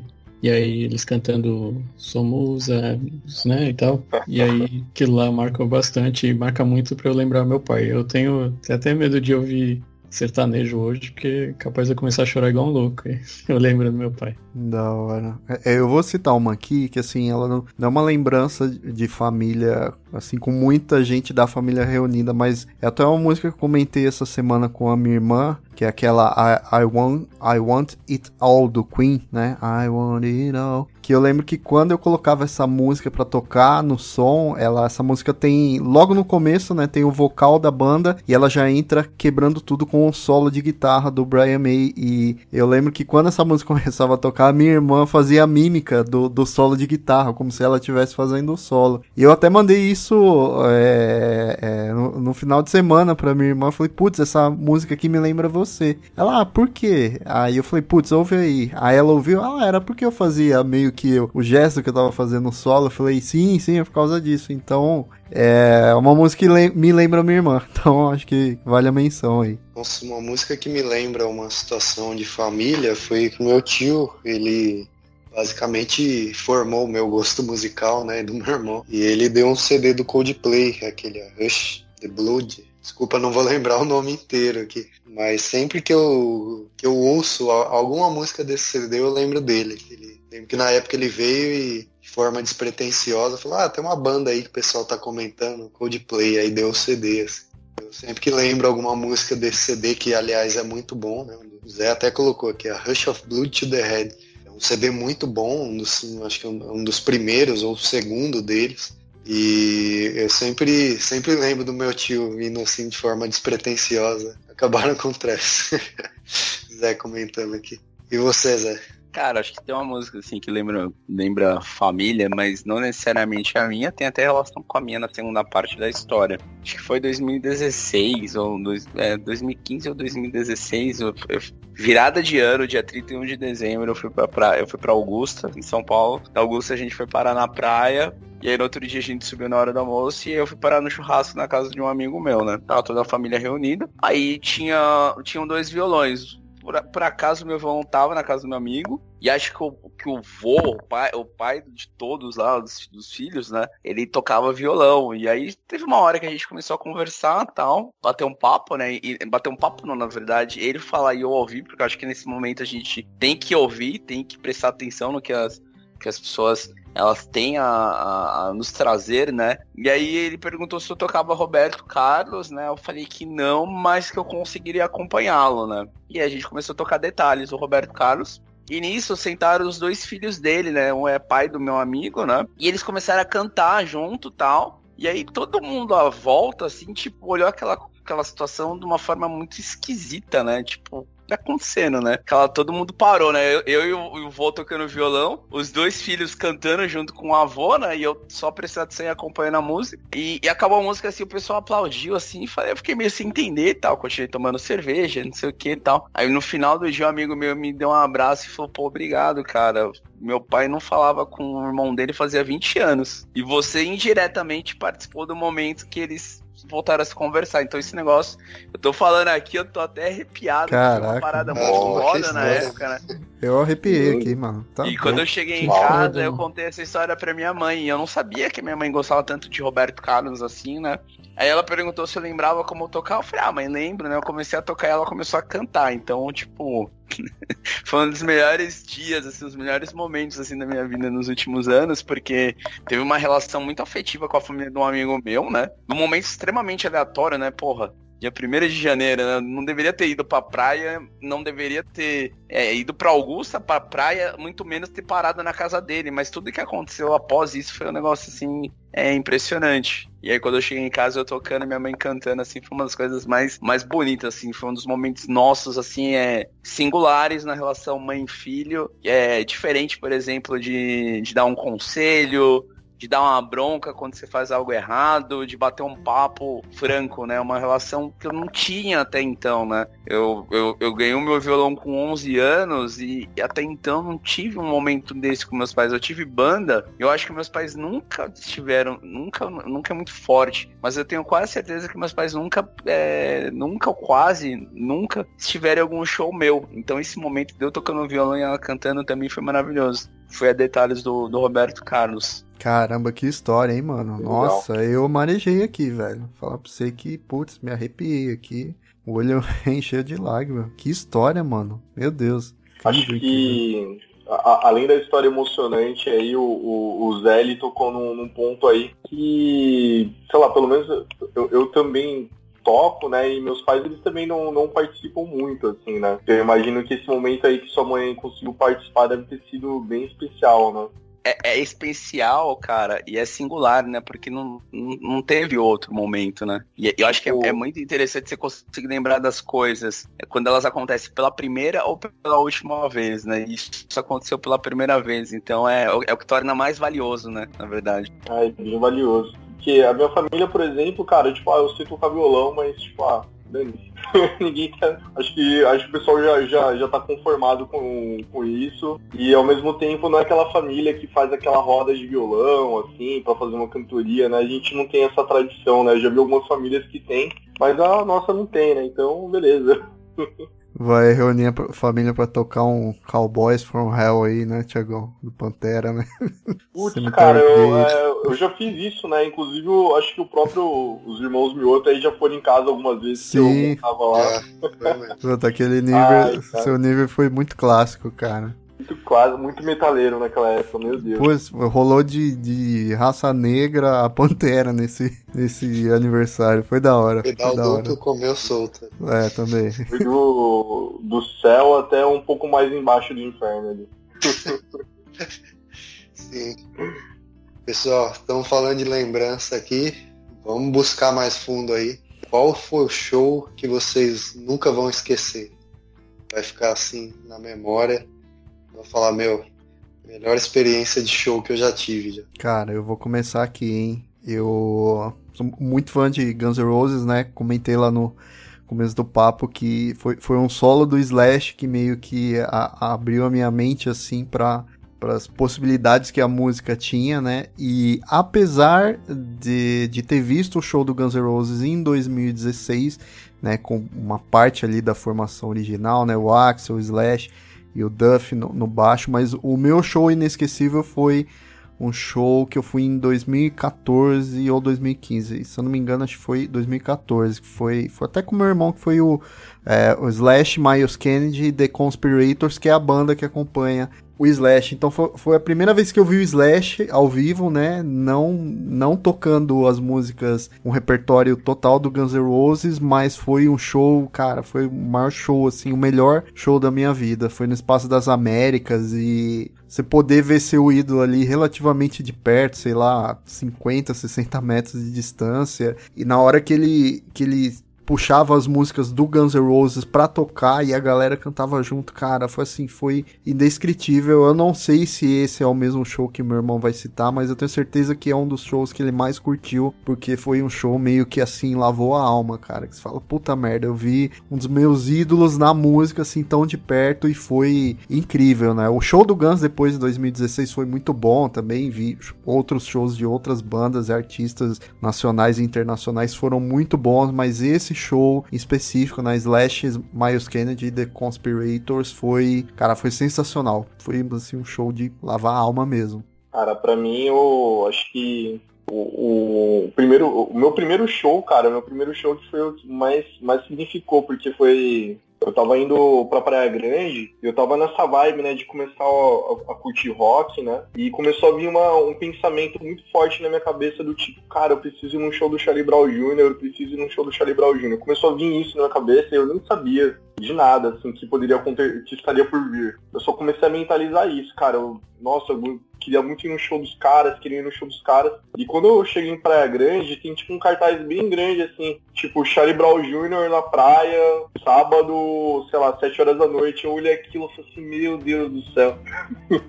eu tinha 14 anos, cara. Eu, eu parecia que eu mentalizei tão forte aquilo que a parada ia se concretizar, mano. Eu não sei se vocês têm essa coisa de, de uhum. mentalizar bastante até que uma coisa aconteça, mas é, eu, eu joguei tanto pro universo ali, e eu nem fazia ideia do que eu tava fazendo, porque eu só tinha 14 anos, que a parada tava ali na minha frente. Eu cheguei na minha mãe e falei assim, mãe, eu preciso ir no show, cara. E ela olhou assim, como assim você vai no show? Você tem 14 anos, não sei o que, não sei o que lá. E eu comecei a bater o pé, não, eu preciso ir, eu preciso ir. E aí foi eu, minha irmã, uma amiga dela, elas deviam ter um pouco mais da minha idade, né? Deviam estar com 16 anos, então já eram muito responsáveis, sim. Não?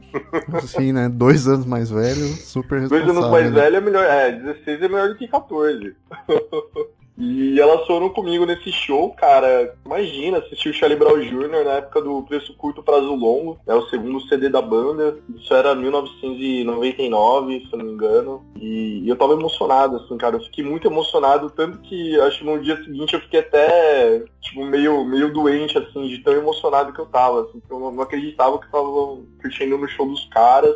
Eu fiquei vidrado naquilo. A, na praia ainda por cima, na, na, acho que na melhor fase da banda. Então, para mim, essa é uma lembrança assim. Nunca vou esquecer disso, gente.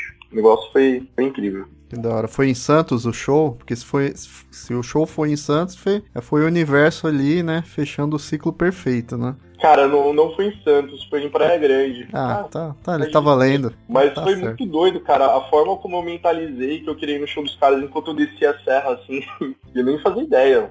Juro que eu não fazia ideia nenhuma de que poderia ter um show dele. E quando eu chego tem um cartaz enorme, assim, né, anunciando o show. Eu falei assim, vixe, cara, que isso, né? Nossa, tô louco. Uma criança, eu era uma criança ainda. Cara, eu. Esse negócio do Thiago é bem legal também, que eu, eu, eu, também consegui no show do Charlie Brown, eu até consegui, hoje eu, eu viro e fico falando, não, eu fui no show, não levei nada, assim, não levei nada a sério, mas fui num show pequenininho, assim, mas é bem legal de você ter essa lembrança, principalmente agora, né, depois de tudo que aconteceu. E meu, eu demorei muito para poder ir em muitos shows. Minha mãe tentava segurar ao máximo. Eu ia, comecei escondido, juntava dinheiro sem ela saber, pedia dinheiro pro lanche e guardava, não comia. E tem algumas memórias, mas eu vou, eu vou meio na linha do mioto aí, meu. Você conseguir assistir o show do seu ídolo, assim, é, é algo muito diferente, assim, né? Então, tipo, são recentes, mas o primeiro Lola que eu fui e fui o primeiro show do Foo Fighters, eu nunca achei que eu ia ver um show deles, porque contrário de hoje que todo ano tá vindo banda, né? Tem show adoidado, festival até não poder mais. Mas eu ouvia Foo Fighters desde o final dos anos 90 e, e eles tinham vindo aqui uma vez e, e eu nunca achei mais que eles iam vir, né? Então no Lola fiz questão, assim, eu nem tinha dinheiro, eu era estagiário ainda nem tinha dinheiro direito e juntei a grana que eu pude lá para poder ir no Lola e poder tocar ali no palco, ver ele realmente ele correndo igual um louco lá e passando. Só faltou ele pisar na minha mão, assim, que seria. Eu não ia lavar mais a mão, né? e, e é muito louco isso mesmo, você se arrepia todo dia. De você realmente ver e falar, caramba, não é mais só um negócio na TV, assim, né? Não, você tá vendo ali, né? Nossa é doido, assim. Eu... E outros dois negócios que eu gosto de mencionar é muito. São shows assim que não foi nem que eu teve essa emoção, mas foi outra emoção. Foi a emoção de falar, putz, esse cara aqui é tipo um ícone da, da música, do, do rock que eu, que eu gosto. Que foram o Paul McCartney e o, e o Robert Plant, sabe? Então, tipo, ver eles dois assim, caramba, eu, fico, eu caí em lágrimas no, no dia, mais por você olhar assim e falar, caramba, eu tô vendo uma pessoa histórica, eu tô vendo uma lenda aqui, né? Tipo, é muito pesado isso aqui, é muito, muito gratificante você poder ter tido essa oportunidade, assim mesmo e, e Tom, mesmo o Dave Grohl já é uma lenda também, né? Então sim, você já sim. tem uma coleção de lendas aí pra, pra, pra se recordar, hein, cara. Sim, a coisa que eu brinco com a minha namorada é eu, eu não quero não quero perder as memórias, que é a melhor coisa que a gente tem é as memórias assim, cara. Então perder essas memórias assim, ter essa visão, sabe? Você falar e você conseguir já lembrar todo o show, todo todo dia assim. Eu lembro até como eu saí de casa, o que que eu levei, a roupa que eu tava. Sabe? É muito louco. É daquelas experiências que o dinheiro não. Ele. Assim, qual, qualquer dinheiro paga aquilo, assim, né? No sentido de, pô, você, você gastou 300 reais, foi os 300 reais mais bem gastos da sua vida. Se fosse mil reais, seriam os mil reais mais bem gastos, né? Tipo assim, né? É uma, uma experiência única. Com certeza, com certeza. É, é algo até. A gente estava falando muito de, de pais, né? A minha mãe, ela nunca achava legal, ah, não, ver o show pela TV, sabe? Ela falou, não, não tem, é, não, não é. Assistir o show pela TV não, não existe. É, é algo inimaginável, assim, sabe? Não tem nada. Chega nem perto. Achava que o show era um momento de que só rolava drogas e bebidas, né? Tipo isso, né? Pais sempre é, pensam, né? Não, se, é, então. Isso, desculpa, pais, mas se seu filho estuda em escola pública, ele vai ter muito mais drogas que, que show, viu? Verdade. E na escola particular também, viu? É, é, é até mais cara, né? Sim, Sim, são mais caros. O cristal é azul na escola particular. Zé, e você? Tá pensando aí? Vou tentar me limitar a um ou talvez dois shows, né? Na verdade, um foi um festival, foi, foi o Lollapalooza de 2013. E na época eu lembro que eu comprei ingresso para dois, os três dias, ou os três dias, eu não lembro agora. Acho que foram dois dias só. E eu tinha ido para ver o, o Cake, a banda Cake, o Never There. Tocou muito na 89. E o Flaming Lips, que é uma banda que eu gosto bastante. E aí eu fui para lá. Na entrada do festival, cara, não sei o que aconteceu, mas a gente bebeu um pouquinho mais do que deveria. E aí, durante o show do Cake, eu tava dormindo. Então, foi um festival que as primeiras três horas, assim, eu tava dormindo. Tem até no meu Facebook a foto minha largada na grama dormindo, né? E o pessoal me zoando, porque eu tava. Eu apaguei literalmente, né? Então, perdi o Cake. Aí, eu falei, Flame Lips entrou no palco. O show talvez tenha sido uma das piores coisas que eu vi na minha vida até hoje. Até hoje eu tento entender o que aconteceu naquele dia e não consigo. Porque eles, tinham acabado de lançar um álbum e ninguém conhecia as músicas e eles tocaram as músicas desse álbum novo. Não tocaram nada de hits deles no Brasil. E o vocalista Wayne Coyne ficou o show inteiro com uma, um uma boneca de um bebê, assim, como se ele estivesse cuidando de uma criança. Então foi uma experiência muito negativa. Aí vem o grande ahá, por que, que você lembra disso? O The Killers, cara. O The Killers fechou essa noite. Talvez tenha sido uma das apresentações mais absurdas que eu vi na minha vida até hoje. Toda vez que eu entro no YouTube, eu vejo a, a, o vídeo de Mr. Brightside foi a primeira música que eles tocaram nesse show, é uma das coisas mais impressionantes. Devem ter 60, 70 mil pessoas pulando e cantando junto com a banda. Num, num, num ponto que lá no festival a gente não conseguia ouvir a banda. Tava todo mundo se entregando cantando Mr. Brightside. Foi um negócio assim, impressionante. E dali pra frente, assim, foi, uma, foi um hit atrás do outro. E quando eles tocaram músicas do álbum novo é, da época, o Battleborn, o, o, o Brandon fazia questão de, tipo, dar uma dica, assim, pro público de qual palavra a gente cantar no refrão. Então, assim, foi uma das coisas, assim, incríveis. E, e até então, o Killers era uma banda ok. Eu tinha visto no Team Fest, eu acho que 2005 ou 2007, eu não lembro agora. Acho que 2007 que eu vi. 2007, é. 2007 tinha visto no Team Festival junto com o Arctic Monkeys. E até então era uma banda ok, eu via, mas não, não gostava. E a partir de 2013, assim, mudou um pouco a, a minha percepção sobre o The Killers. Foi uma banda que eu passei a acompanhar com, com mais carinho, assim, e, e nas oportunidades que vieram daí, sempre que eles voltaram, eu tentei ir. Tipo, a última vez que eu vi foi em 2018, no, no, no Lollapalooza do, do Chile, assim, e foi, foi uma mudança de, de de, de impressão sobre um artista. Era uma banda ok, legalzinha, tinha alguns hits, né? Eu lembro que na época tinha banda, a gente fazia até um cover deles, mas aquele show assim determinou a forma como hoje eu ouço o The Killers. Hoje o The Killers é uma das minhas bandas preferidas, mas é uma banda que se tornou preferida por conta do show, não necessariamente pelo, pelo que eles tinham produzido até aquele momento. Acho que eu vou me limitar apenas a esse show, assim, como um, um destaque. O, o, The Killers, né, Zé, ele, ele tá num grupo seleto ali de, de artistas, de bandas que os caras ficam gigantes gigantes em cima do palco, né? Exato. Sei lá, eu posso incluir aí o YouTube, o próprio Metallica também, Paul McCartney, enfim, e eu acho que o The é, Killers, o, ele o, tá, tá nessa lista, cara, de bandas Exato. gigantes dentro, em cima do palco. Os caras, assim, é outra coisa. Não, nível. e eles atingiram um nível muito grande, né? Assim, uhum. a evolução deles ano após ano, assim, eu vi, eh, se eu não me engano, 2005, 2013 e 2018 Mesma coisa aconteceu com o Art Monkeys, que tocaram em 2005, era uma banda de, de garotos na época, assim, tímidos. Eles entraram e saíram do palco, a gente só entendeu que o show tinha acabado porque começou a tocar a música do festival, assim. E hoje você pega um show do Arctic Monkeys, a última vez que eu vi, acho que foi em 2019, assim, a, a, a evolução da banda com o passar dos anos, né, é, não só na, na parte da música, mas assim, o que eles entregam no palco é, enquanto artistas, né, é, é um negócio absurdo, assim assim, são, são artistas que realmente eles estão assim num, num, num patamar assim elevado. Não sei se está num, num, não sei se eu colocaria no mesmo hall, por exemplo, que o Paul McCartney, nem o, nem o Killers, nem o, nem o Arctic Monkeys, mas assim, são bandas muito gigantes, né? Eu acho que quando daqui a uns 30 anos talvez a gente possa ter essa discussão. Uhum, uhum. Boa, boa. E você, Robson? Você não falou o seu? É, eu vou, eu vou falar dois, dois shows que para mim são inesquecíveis. O primeiro foi o do Mr. Big. E eu fui com o meu irmão no show do Mr. Big, para falar a verdade, eu gostava da banda, mas acho que não a ponto de ir no show. Assim. Mas eu falei, ah, legal, Mr. Big deve ter umas músicas legais. E aí, mano, três horas de show, os caras Paul Gilbert, assim. E eu lembro que no show, o baterista, se não me engano, é o Pat Torpey, né? Isso, ele isso. Até faleceu. E ele nem tava tocando mais, né? Ele tocou um pouquinho lá, ele já tava com questão de saúde já. E, mas, mano, três horas do, do show, os caras.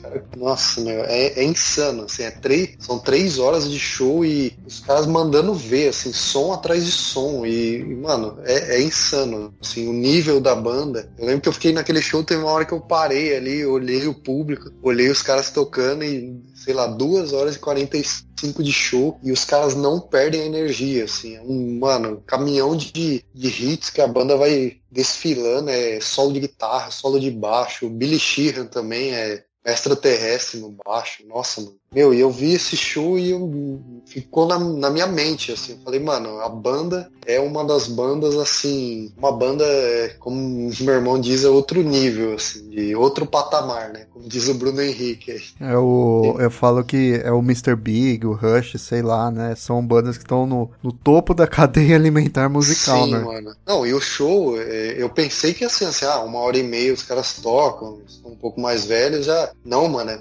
são três horas de show os caras tocando, assim, três horas seguido, assim, entrega um show espetacular, meu. O vocalista não deixa cair, sabe, a, a, a peteca.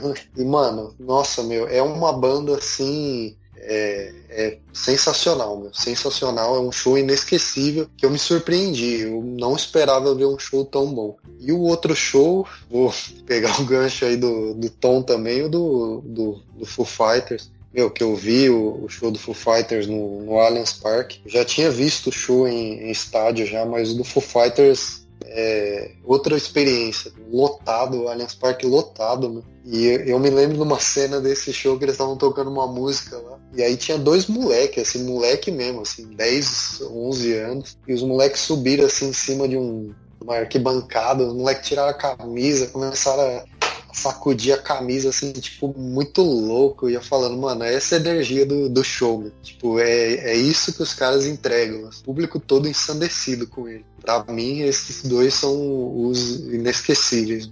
Cara, é muito show. Então, às vezes, eu até esqueço que eu, que eu estava no show, né? Isso que é a parte assustadora, assim. Tem show que eu, me, eu não me lembro e as pessoas me lembram. Tem um show que aconteceu em 2015, se eu não estou enganado. Foi do Pearl Jam no, no Morumbi. E, e, assim, foi um dia extremamente impressionante. É, foram mais de três horas de repertório e, e, e, se tem um cara que sabe lidar com o público e, e ser realmente um regente, né? Como se o público fosse uma orquestra, esse cara é o Ed Vedder. É, é, eu não sei se vocês já tiveram a oportunidade de ir a um show do Pearl Jam, mas quando eles voltarem ao Brasil, façam isso, é um investimento no entretenimento muito bom que vocês vão ter durante algumas horas aí da, da vida de vocês. E em 2015, é, eu acho que o show foi próximo àqueles atentados que aconteceram na França. Se eu não me engano, é, o, o, show foi no sábado e o atentado teria acontecido acho que na quinta ou na sexta-feira, então o mundo tava um pouco em choque, né? E primeiro que no bumbo da bateria veio, tinha, tinha uma menção a Paris, né? E segundo, que durante o show o Ed Vedder fez questão de, de mencionar isso, da questão das pessoas serem mais pacíficas, a gente saber respeitar um ao outro, quanto as, as diferenças que a gente tem de culturas, né? Enfim, e eles tocaram Imagine, do, do, John Lennon. E foi a coisa mais impressionante, assim, uma das coisas mais impressionantes que eu, que eu vivenciei, assim, dentro de, de, de um. De um dentro de uma plateia de um show, as luzes todas apagadas do Morumbi, é, os celulares, os isqueiros, todo mundo iluminando e o Ed Vedder cantando Imagine. Então, assim, acho que é um dos momentos mais legais, assim, e, e foi até bacana porque o podcast me fez lembrar disso. Eu tava, enquanto vocês estavam respondendo é, quais eram os shows, shows, inesquecíveis de vocês, eu pensei em três opções e, e, nenhuma dessas três opções era esse show do Pearl Jam, mas aí me veio a lembrança nesse ponto, eu falei, acho que vale a pena é, resgatar, porque foi um momento, assim, impressionante. É, é dado o contexto que a gente estava vivendo, né, e aquela comunhão cantando Imagine junto com, com, com, a banda, assim. Foi, foi um negócio incrível, assim, muito bonito de, de vivenciar. Boa, sensacional, Zé. Segue aí então, Robson. Próxima pergunta. Boa, vamos para a próxima pergunta aqui. Vamos mais agora no, no estilo mais jogo rápido, né? Se te dessem o poder de ressuscitar algum musicista, quem vocês ressuscitariam? Polêmica essa pergunta. John Lennon na cabeça. Putz, difícil, cara. Eu, Fred Mercury. Fred Nossa. Mercury. Queria ver um show do Fred Mercury, só isso. Também, Michael Jackson. Michael Jackson. Ah, eu vou de Kurt Cobain, cara. Eu, apesar de ser muito fã do Fred Mercury também do, do Michael Jackson, mas eu, eu fico muito curioso para saber que, que rumo teria tomado a carreira do Kurt Cobain. Se ele virar, seguir uma linha mais do Ed Vedder, assim, projetos paralelos. Não sei, o Kurt Cobain acho que é um cara é, que vale a pena. Não, mas vou, é, é, eu vou citar o Kurt Cobain, mas vou citar o outro brasileiro que eu acho que tem, assim, tem muito meu respeito. Eu adoro o trabalho dele, que é o Tim Maia, cara. Tim Maia, Tim Maia acho que, putz, até hoje estaria causando aí do, do jeito que só ele sabia causar, mas cantando tudo que só ele conseguia e sabia cantar. Então ficou aí, Kurt Cobain e Tim Maia. Cara, eu acho que todo mundo tem uma, uma curiosidade em comum aqui. É o que estaria fazendo os Mamonas Assassinas hoje. Nossa, bem lembrado, Ti. Traria eles de volta. Que maluquice será que eles estariam fazendo? E, e acho que um mais em particular meu aqui é o Lane Staley do Alice in Chains. Eu acho que o Alice in Chains com ele era outra coisa, cara. Era uma parada muito mais, mais visceral mesmo. Concordo. Então eu queria muito ver um show junto com, com ele nos vocais. Eu, eu vi com outro vocalista, não, achei lá grande coisa não. Então eu queria ver o Lane Staley. Eu acho que o Taylor Hawkins, é, por mais que Foo Fighters foi uma banda que eu vi duas vezes, eu acho que eu não iria por uma terceira vez porque os shows são muito parecidos, assim, toda, toda a ordem. E foram shows em anos muito distantes um do outro. É, o Taylor Hawkins, eu acho que foi uma morte dentro desse meio que eu que eu fiquei muito surpreso e senti bastante na hora que, que veio a notícia, né? É, eu lembro que eu tava tomando uma cerveja na sacada, batendo um papo com um amigo meu, e acho que o Rafa Mioto mandou no grupo no, no WhatsApp, né? Uhum, que, que, havia acontecido. Então foi um negócio assim que, por mais recente que tenha sido, foi um negócio que chocou um pouco, né? Que eu acho que é, pelo potencial, talento, assim, é, dom que ele tinha, é, ainda teria muita coisa pra gente ver, né? E alguém da nossa geração geração assim que que vai fazer falta. Talvez se o Foo Fighters voltar, eu teria uma pequena curiosidade de, de ir ao show para ver como que seria um show do Foo Fighters sem o Taylor, que para mim era o grande destaque. Eu gosto muito dele. Eu não lembro o nome do, dos outros integrantes do Foo Fighters. Eu gosto do baixista que era do Sunny Day Real Estate.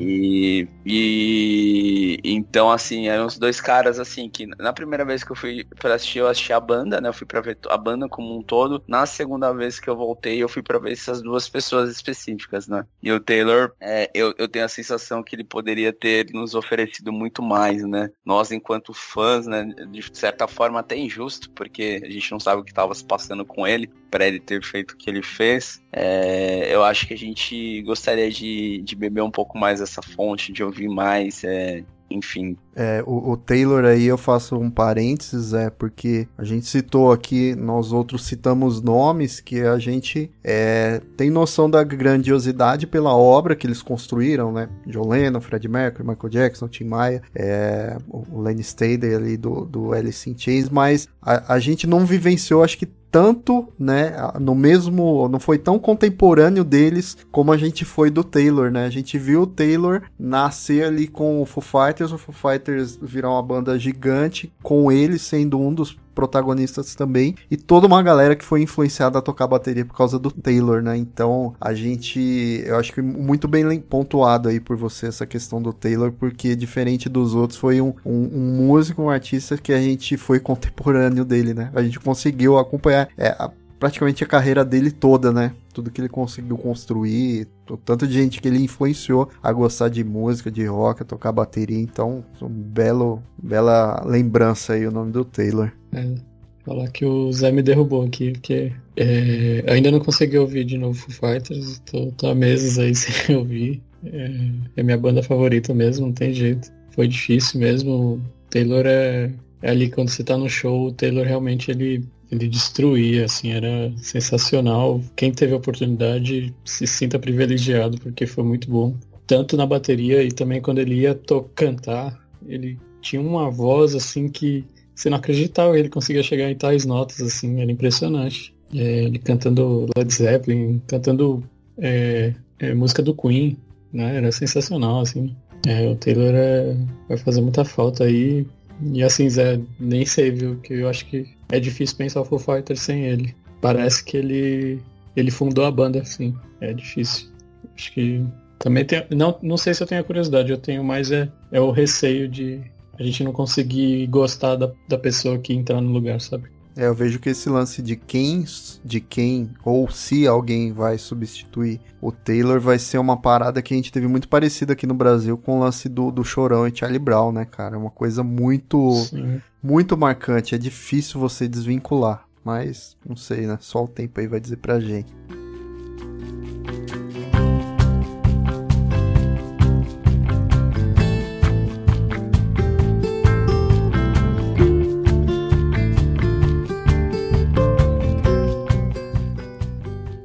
Qual música vocês gostariam de ter escrito? Isso é difícil também. Deixa eu começar. Caraca, começa aí. Essa pra mim é fácil, nenhuma. Se a gente estiver falando em letra, é nenhuma, assim, porque eu acho que eu sinto mais o, o todo da música, né? o arranjo, as notas que são encaixadas, eu acho que elas, elas causam mais sentimento e impacto em mim do que a letra em si eu brinco com isso da, de letra, né? Que a única música que eu, que eu compus 100% que é minha, minha mesmo, é uma música instrumental, né? Porque eu tinha banda, a única música que é, que é minha 100% ela é instrumental, porque eu acho que é, a gente consegue é, dizer muitas coisas através do, dos instrumentos, né? Da, das notas que você escolhe, da intensidade que você coloca é, no seu instrumento, seja guitarra, seja o baixo, seja bateria. Então eu tenho essa relação curiosa, né? Eu, eu sou apaixonado por música, eu respiro, consumo música diariamente, mas eu não tenho uma ligação muito forte com a letra, né? Caso seja é, é, é essa a pergunta, né? Qual música eu teria escrito, né? Falando da letra em si, porque muita gente tem condição de escrever as notas, Sim, né? Da letra Fazer, mesmo. Escrever a composição, pensando em letra, é, nenhuma, por conta desses motivos que eu disse anteriormente. É, eu sou muito do seu time, Zé. Eu nunca fui muito ligado em letra, assim. Eu sempre me liguei muito mais com, com, com a música mesmo, com a parte harmônica, melódica, né? Então eu entendo perfeitamente assim o que você diz. É, só que eu vou, assim, é, me dar o direito aqui de, de, de, procurar aí uma, dar uma resposta pro Robson dentro desse contexto, né, de letra. Cara, eu poderia falar qualquer música do Nando Reis, mas eu vou citar o Segundo Sol, cara. Segundo Sol acho que é uma música que eu gostaria de ter escrito, que ela é muito peculiar, assim, e... E, mas concordo super com o Zé também, né? De, às vezes, de, de, naquele sentido de, pô, talvez eu não, não gostaria de ter escrito nenhuma, porque eu não sou muito ligado em letra, mas quando eu penso em letra, eu penso em Nando Reis, porque eu acho que ele é uma baita referência, então eu vou de Segundo Sol.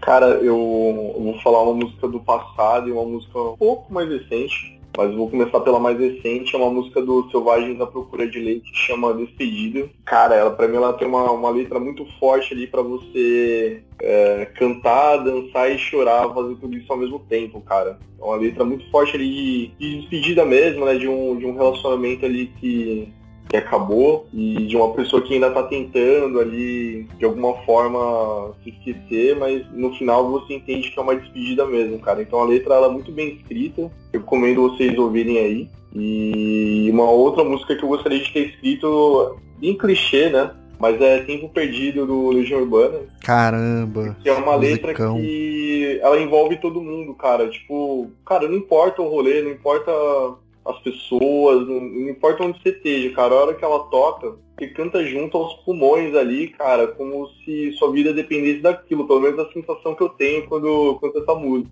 Ela é muito forte e todo mundo canta junto, assim, em qualquer momento que ela estiver tocando, a galera começa a cantar junto. Eu queria ter escrito essa música. É... Nossa, é... fiquei pensando muito aqui, porque realmente eu também. É difícil, né? Porque você você curte a música, às vezes você fica tanto assim, ah, eu não quero ter escrito essa música, eu quero curtir essa música, é igual, né? Eu quero ter, ter essa, essa gana de poder curtir muito essa música, né? Mas eu. Aí eu fiquei pensando muito numa música que, que me arrepia demais, assim, de ouvir. É, acho que foi uma das primeiras, assim, eu nunca tinha. Nunca me interessei muito em tocar guitarra ou violão, essas coisas, mas essa me deu uma vontade, assim, que é a da, do Pink Floyd, é Wish You Were Here, que. Boa eu, eu fico todo arrepiado nela. A letra é bem legal também. É um negócio também que às vezes. Eu acho que talvez eu peguei ela em momentos assim que às vezes eu, eu não tava muito bem, né? E aquelas bads, assim, aí você fica desejando que a pessoa estivesse ali ou algo do tipo, sabe? Ou, ou um momento que você perdeu, queria que estivesse ali de volta e tal. E aí você vai pensando, aí ele fala também de duas almas perdidas andando por aí e tal. É, é bem, bem legal isso. Posso falar mais uma? Manda aí. O, eu gosto muito da letra, cara. Acho que as, as, letras elas me pegam bastante, assim, cara. Eu, eu acho que eu fico muito emotivo de verdade quando, quando eu falo de música. E às vezes até mesmo quando eu tô ouvindo alguma música no meu carro, eu sou muito pego pela letra, assim, às vezes rola, rola aquela lagriminha ali, que choro secreto ali. É, tô, tô me abrindo aqui para vocês mesmo.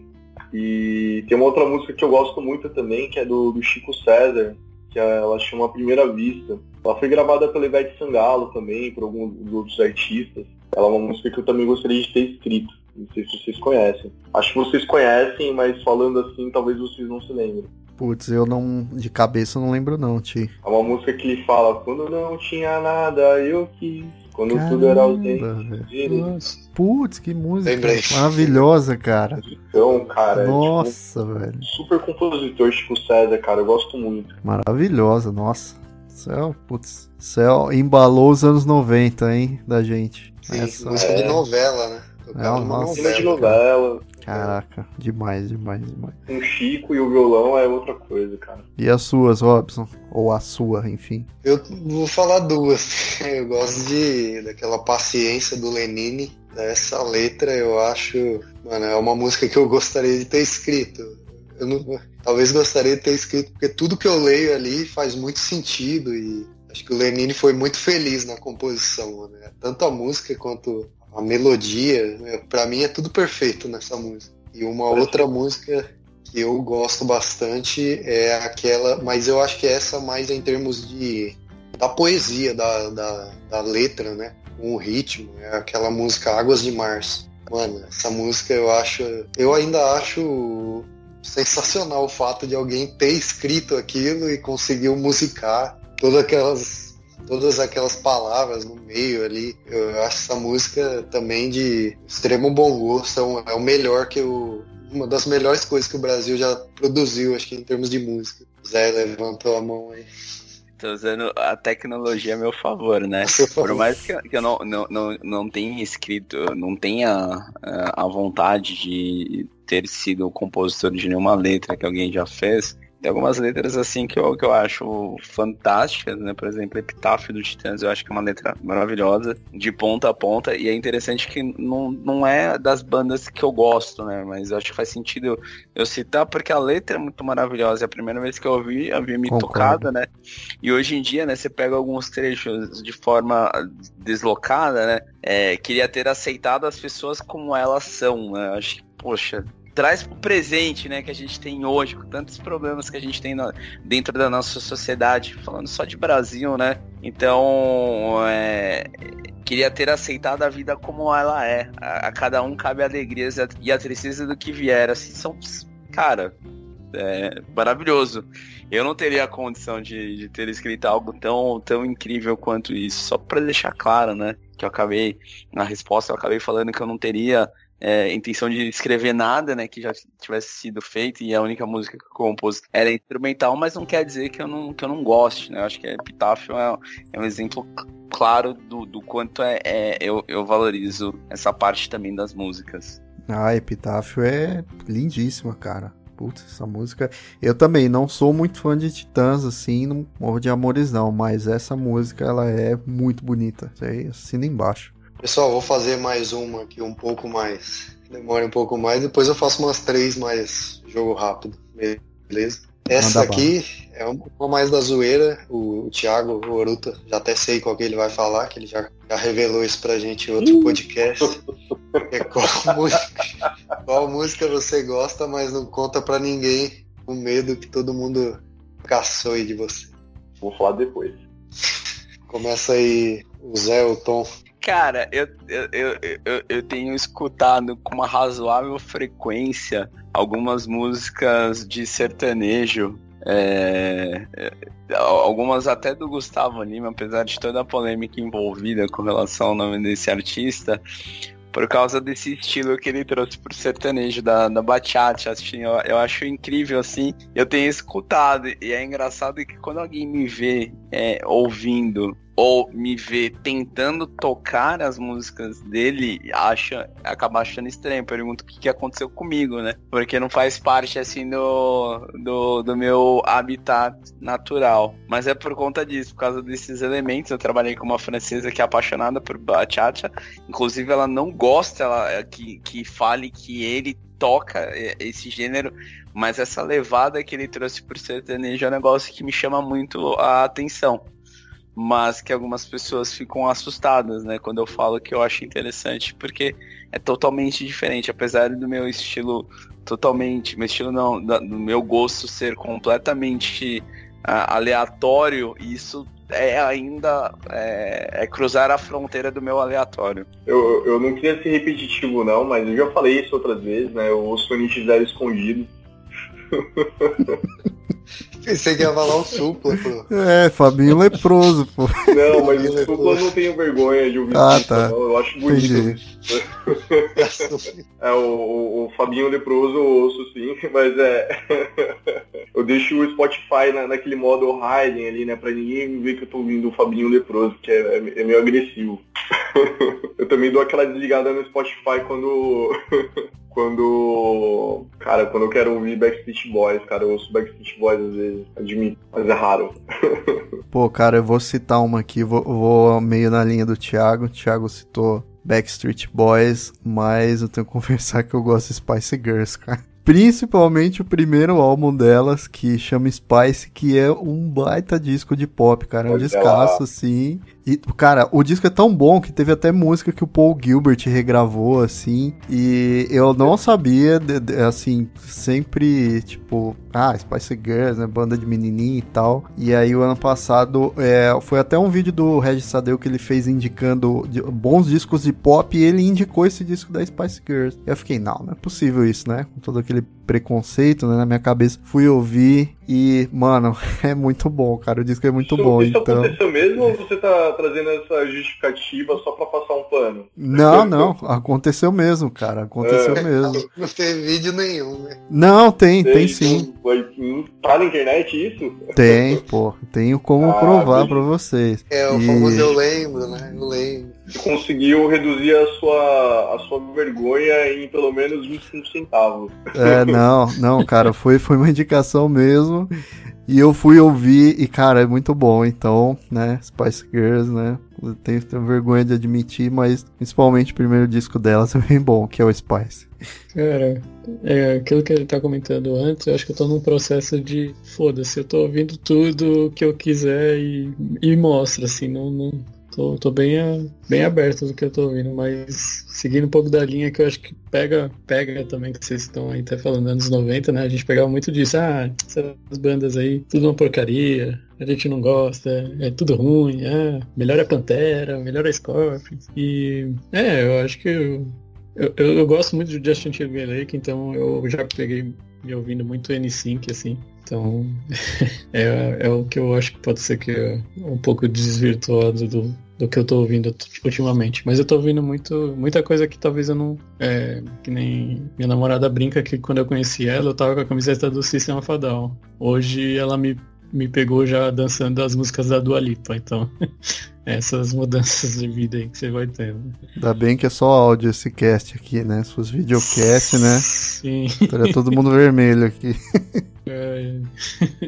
Eu, até uma lembrança de família, eu lembro que uma época minha tia chamou pra ir na casa dela e ela tinha comprado o acústico do Bruno Marrone. E até hoje eu gosto das músicas do Bruno Marrone por conta desse acústico. Sei que é meio vergonhoso, mas, meu, todas as músicas desse acústico são muito boas, né? Mas é, é de qual na praça, tá Vida falando? Vazia. Ah, é o acústico lá dos anos 2000, né? Isso, aquele antigão, meu. Todo, é esse acústico tem... é muito bom, mano. É o que tem Choram as Rosas, cara. Isso. Nossa, esse é programa de fim de semana. Pode ouvir aí. Põe um dia despretensiosamente, vocês vão ver. Amor de Carnaval também. É bom, Eu, pô. É muito bom esse acústico, mas é você falar assim, ah, gosto de Bruno e Marrone, né? Gosto do acústico. Mas esse é meu, meu lado da vergonha. Da hora. Beleza, acho que pode seguir aí, Robson, próximo. Beleza, pessoal, vamos seguir fazer um jogo rápido aqui. Que música você acha que daria um filme? Eita, difícil. Faroeste Caboclo não vale porque já tem um filme, né? Então. É, Nenhuma do Legião vale, né? Nenhuma do Legião. E é engraçado porque a música Faroeste Caboclo parece ser gigante e o filme sobre a música é um filme extremamente curto. Não sei se vocês já tiveram essa sensação assistindo o filme, o filme passa muito rápido. Parece que o filme é mais rápido do que propriamente a música. Nossa, não vi o filme ainda. Né? É, é que a edição, eu acho que eles tentaram fazer uma edição mais dinâmica, sabe? Que aí ele teve pouco corte, assim, pouca pouco respiro, vamos dizer. É tipo quando a música toca na mix, né? Que tocava acelerado duas vezes. Nossa, que ódio. Cortavam todos os solos. raiva que eu tinha da minha. Eu preferia 89 por isso, né? 89. Mas 89 morreu, né, por um tempo, né? E aí a gente só tinha mix, lembra disso? Uhum, lembro, lembro. Pô, Cara... vou tra trazer uma música aqui, galera. Que é uma música que daria um filme. Natasha do Capital Inicial. Pô, tem todo um roteiro ali pra um filme, Pô, pra um bom um filme. filme Nossa, sucesso. Era Ana Paula, agora é Natasha. Pô, Natasha é um musicão, faria um bom filme. Então, cara, outra música que virou filme, Eduardo e Mônica, também é muito bom. Não sei se vocês já assistiram, mas é, deu um ótimo filme também. Músicas que viraram filme, virou esse podcast. Ou qual música pode virar. Né? É, qual música é, pode virar. Pode qual virar. música poderia virar um filme? Aí, é, ó, tem uma pro, pro um próximo episódio aí. Próximo episódio. Eu tenho uma que, na verdade, eu sempre imagino na minha mente aquela música Tarde Vazia do Ira, mano. Eu imagino, um, sei lá, uma animação, alguma coisa assim. Porque é uma música bem assim. Não, não, sei, sempre que começa a música eu imagino, tipo, uma animação, assim, que o cara, o, o menino fala que a menina ligou para ele, uma tarde vazia. Uma menina, não é? Você me ligou numa tarde vazia. E eu sempre fico pensando nisso que daria, sei lá, um filme, um curto, alguma coisa. Né? Eu... Se eu tiver tempo disponível, eu ainda vou tentar fazer alguma coisa nesse É, você falando nisso, eu imagino essa música meio que nos moldes do, do filme Meu Primeiro Amor, sabe? Sei lá. Isso, Alguma veio, coisa assim. Me veio essa vibe na cabeça. Acho que ela tem, tem bastante essa vibe mesmo. Sim, que ele fala pela janela, os fumaça, os, os pessoas. É uma música muito visual visual, né? Então começa a ouvir essa música e começa a viajar nisso. Concordo.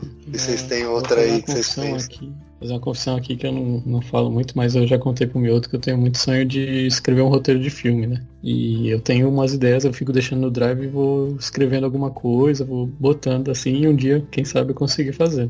Mas todas as músicas do David Bowie eu, eu transformo, eu, pra mim pra transformar num filme. Então, Space Oddity, por exemplo, eu não sei se já tem filme ou não, agora me deu branco, mas seria uma que eu botaria muito. E tem uma também que o clipe é legal. Não o clipe, né? Mas já tentado fazer algumas coisinhas, que é a do Pearl Jam Last Kiss. Podia ser um filme, é, filme triste, mas seria um filme interessante. Ah, o próprio Jeremy Essa Last também. Kiss né? deles é uma, é uma regravação, né?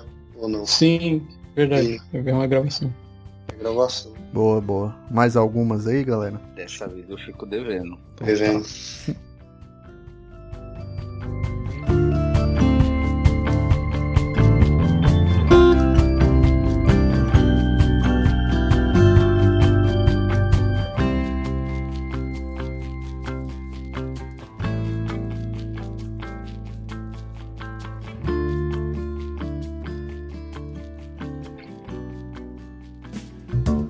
Vai lá. Passando pra frente aí. Agora, essa aqui é, bem, já adiantando, espero que ninguém, ninguém morra nessa semana, né? Corra nenhum falecimento das pessoas que estão participando aqui. Mas qual música vocês gostariam que tocassem no seu velório? Jogo rápido. aí. É difícil também. Eita, nós. Eu acho que Welcome to the Black Parade do My Chemical Romance. Eu gosto muito daquela introdução. É, enfim, eu gostaria. Por mais que eles tenham uma outra música que o videoclipe é justamente no funeral, eu acho que Welcome to the Black Parade pra mim seria uma música muito, muito legal. Eu gostaria, eu ficaria feliz onde quer que eu estivesse. Pensei em um monte de coisa, mas não sei por que veio na minha cabeça a, a música Hurt na voz do Johnny Cash. Então, talvez seja essa aí, veio na mente, assim eu vou falar. Cara, que difícil. Eu não sei se eu ia querer uma música triste, cara. Acho que eu ia querer uma música feliz, talvez, ou uma música mais, uh, sei lá, que, que, as pessoas lembrassem de mim com alguma, alguma alegria, assim. Eu não, eu não consigo, consigo pensar numa música agora. Bom, vou passar a bola pra outra até, até me vir na cabeça. Aqui. Música é. boa, hein? Pensa bem. Deixa a vida me levar do Zeca Pagodinho. Ai, meu Deus. Deixa a vida me levar. vida leva. Pra que Cara, é, só vai. Deixa a morte me levar, a morte leva eu. Isso. Tiago, a gente vai cantar Fabinho Leproso, né? Pode ser, cara, uma música pra vocês darem risada. Eu falo assim, meu, o que tá acontecendo aqui? É, é. Putz, eu, eu escolhi uma música aqui do Rosa de Saron que eu acho muito bonita, que é assim, uma música que me emociona, que eu acho que ela, ela tem né, essa temática aí de, de passagem, né, de, de vida, de plano, que é o Menos de um Segundo do Rosa de Saron. É bem bonita essa música. O Zé falando aí que deixa a vida me levar a música do Penta. é, então, é a morte, né? É o último título da seleção. Meu, a minha é Blowing in the Wind, do Bob Dylan. Tem uma, uma frase da música que ele diz: Quantas vezes um homem precisará olhar para cima até que ele possa ver o céu? Essa música é uma música que me pega também, mano. A letra Nossa. dela é. Bob Dylan, né? Bob Dylan é outro nível. Bob Dylan, Aliás, eu, eu descobri uma coisa esses tempos aí que eu não sabia, que o Bob Dylan ele ganhou um Nobel de, li de literatura. Não sei se vocês sabiam disso, Foi. mas o Bob Dylan já ganhou um Nobel de literatura e na época até muita gente da literatura questionou, né, porque ele era em tese um, ele é um artista da música, mas ele ganhou um prêmio da literatura, então. Só e... agradeço por não ser parente dele, mano. Imagina minha mãe me enchendo o saco que meu primo ganhou o Nobel da literatura e eu não ganhei porra nenhuma. Só tenho a agradecer. Mas acabei de pensar numa música. Que não tem nada a ver com isso que eu falei, inclusive, mas eu pensei. é, cara, quem me conhece sabe que eu vi muito Dead Fish, então bem-vindo ao clube do Dead Fish, talvez fosse uma música pro meu velório. Que inclusive ele fala bem-vindo ao clube, celebrar o fim, seja feliz. Eu ia falar para você me convidar, mas não vai dar muito certo. Bom, é, save the date aí, ó, já tá todo mundo pré-convidado para daqui pelo menos uns 60 anos, ou não, acho que acho que tô subestimando. Daqui 60 anos ali, ó, quem lembrar desse bate-papo aí, ó, já sabe qual música que é. Fechou. Fechou. Agora vamos para a última, última, fechando aqui nosso papo. Isso aqui é, é difícil também. Se você tivesse uma música para colocar uma cápsula para enviar para o espaço, que os extraterrestres ou sei lá, as futuras gerações descobrissem aí, qual música você colocaria aí nesse pendrive para mandar para o espaço? Ah, eu, eu começo aqui. Bohemian Rhapsody do Queen. É uma boa música pro pessoal das outras galáxias aí ouvirem. É difícil. Nem, nem eu ainda. Tem que ser a discografia do Bob Dylan, assim? A gente manda um, um discão assim gigante. Pode eu ser acho... também, é discografia. Eu, eu acho que o Bob Dylan ele foi enviado das galáxias pra cá, cara. Ele, ele é um extraterrestre, né? Eu acho que daquela, tipo... aquele vídeo ele gravando lá o We Are The World e ele olhando. eu acho que qualquer música dos Beatles também, né? Pelo, pelo lance melódico delas, né, cara? Mas eu, eu vou. A, a, minha seria do Queen. Cara, eu, eu mandaria Sleep Now in the Fire do Rage Against the Machine. Que é pra ir pesada, já, já, já senti medo já, entendeu? Pra já assustar os caras, ó. Aqui tem, tem porrada, tem, tem tiro, tem, tem comunismo, essa porra toda. Não, Thiago, mas aí o que pessoal é vai pequeno. achar que a, a máquina é outra coisa, não é a machine da política. Porque não pode pôr política na música. Putz, aí lascou. Politizou, né? Politizou. É, é a máquina, é a máquina de lavar, pô, não é o a sistema. máquina de lavar, é, é impressora, cara. Você quer máquina que dá mais fúria em você do que uma impressora? impressora. O Zé falou? Zé não falou não, né, Zé? É, David Bowie, Space Oddity. Ah. Sei que ela já foi citada em um outro contexto, mas tá o quanto ela é importante, né? Sim. Eu acho que ela já veio isso, né? galáxia, Ela foi gravada, inclusive, em outra galáxia. Calma, a gente não fala isso aqui, porque senão pessoas vão acreditar. Hoje em dia se acredita em qualquer coisa na internet. Cara, eu, eu fui no show do Bugarins em Santo André nesse último final de semana. Mandaria Bugarins também pra ir tesada com Caralho! Que... Nossa, não sabia que teve um show do Bugarins aqui em Santo André. Eu queria é. muito ter visto. Lá no Sesc, cara, foi incrível. Eu moro do lado do Sesc. Eu não sabia. Olha, rapaz.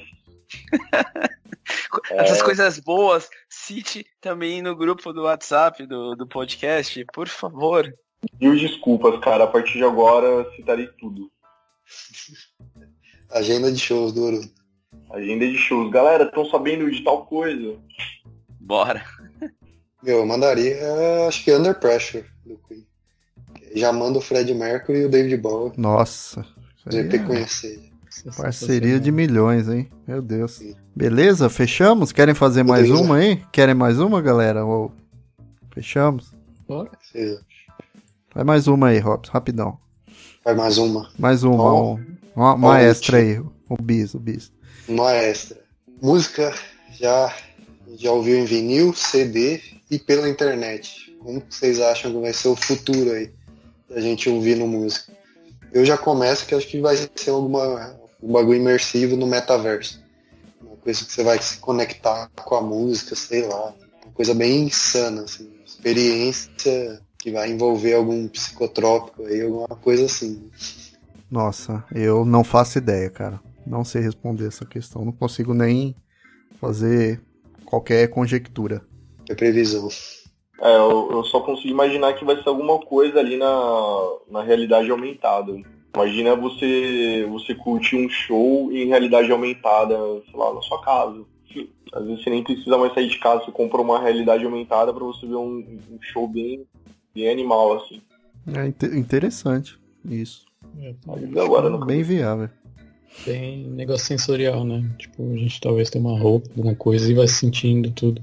Cheiro, tipo, os tudo caras. Mais. É, então, os caras jogam umas câmeras lá que você vê tipo o maluco fazendo solo, você aperta um botão, você vai trocando a câmera para você ver exatamente o integrante que você quer ficar na frente dele, sei lá, dá pra fazer muita brincadeira com isso. Sim. Ficar do lado do palco assim pulando. Dá, dá pra vomitar bastante, né? Fazendo isso, né? Que, Porra! Que a, a labirintite vai pegar pesado, hein? Zé, tem alguma ideia aí? Ah, eu vou na cautela, cara. É, eu sou, eu sou apaixonado por tecnologia. Eu, eu comprei o, o, o, fone espacial lá da, da, da, maçã, porque eu queria ver como que a coisa funcionava. Mas quando eu penso no negócio que estima-se existir desde 60 mil antes de Cristo, que foi quando encontraram uma falta de osso, ou 3 mil antes de Cristo, que encontraram harpas na Mesopotâmia, eu acho pouco provável assim que exista algo diferente, né? Porque de certa forma, hoje, é, ouvir música, ela já permite é, a gente sentir coisas diferentes, né? Eu acredito que o próximo passo talvez seja algo mais inclusivo, né? Além das vibrações. Eu imagino que algo nesse sentido surja para que as pessoas que, que, que, que têm problema de audição ou de fato não, não, não têm a audição, elas possam ter a mesma sensação que a gente tem, mas é um grande desafio, né? Então, eu sou muito cético com relação a esse, esse ponto. Tem o Nossa, filme Coda que é bem legal dessa parte aí. Eu tá pensei nele quando eu, eu, eu, quando eu trouxe esse ponto. Eu, de verdade, eu lembrei do filme. Sim. Eu, eu acho que também pode ter muito isso, mas uh, além de inclusive, eu acho que. Acho que tudo que a gente tá falando disso aí pode ser algo mais de. Além do, do que a gente já sente ouvindo a música, eles querem talvez trazer mais mais sem, sentidos, mais é, mais outros sentidos nossos, além, além do, do ouvido, vamos dizer assim, né, da emoção ouvindo tal, ter algo mais que, que traga mais emoção para você. Então por isso que eu falo mais desse negócio que a gente está falando de realidade, talvez. Acho que possa envolver isso, sim.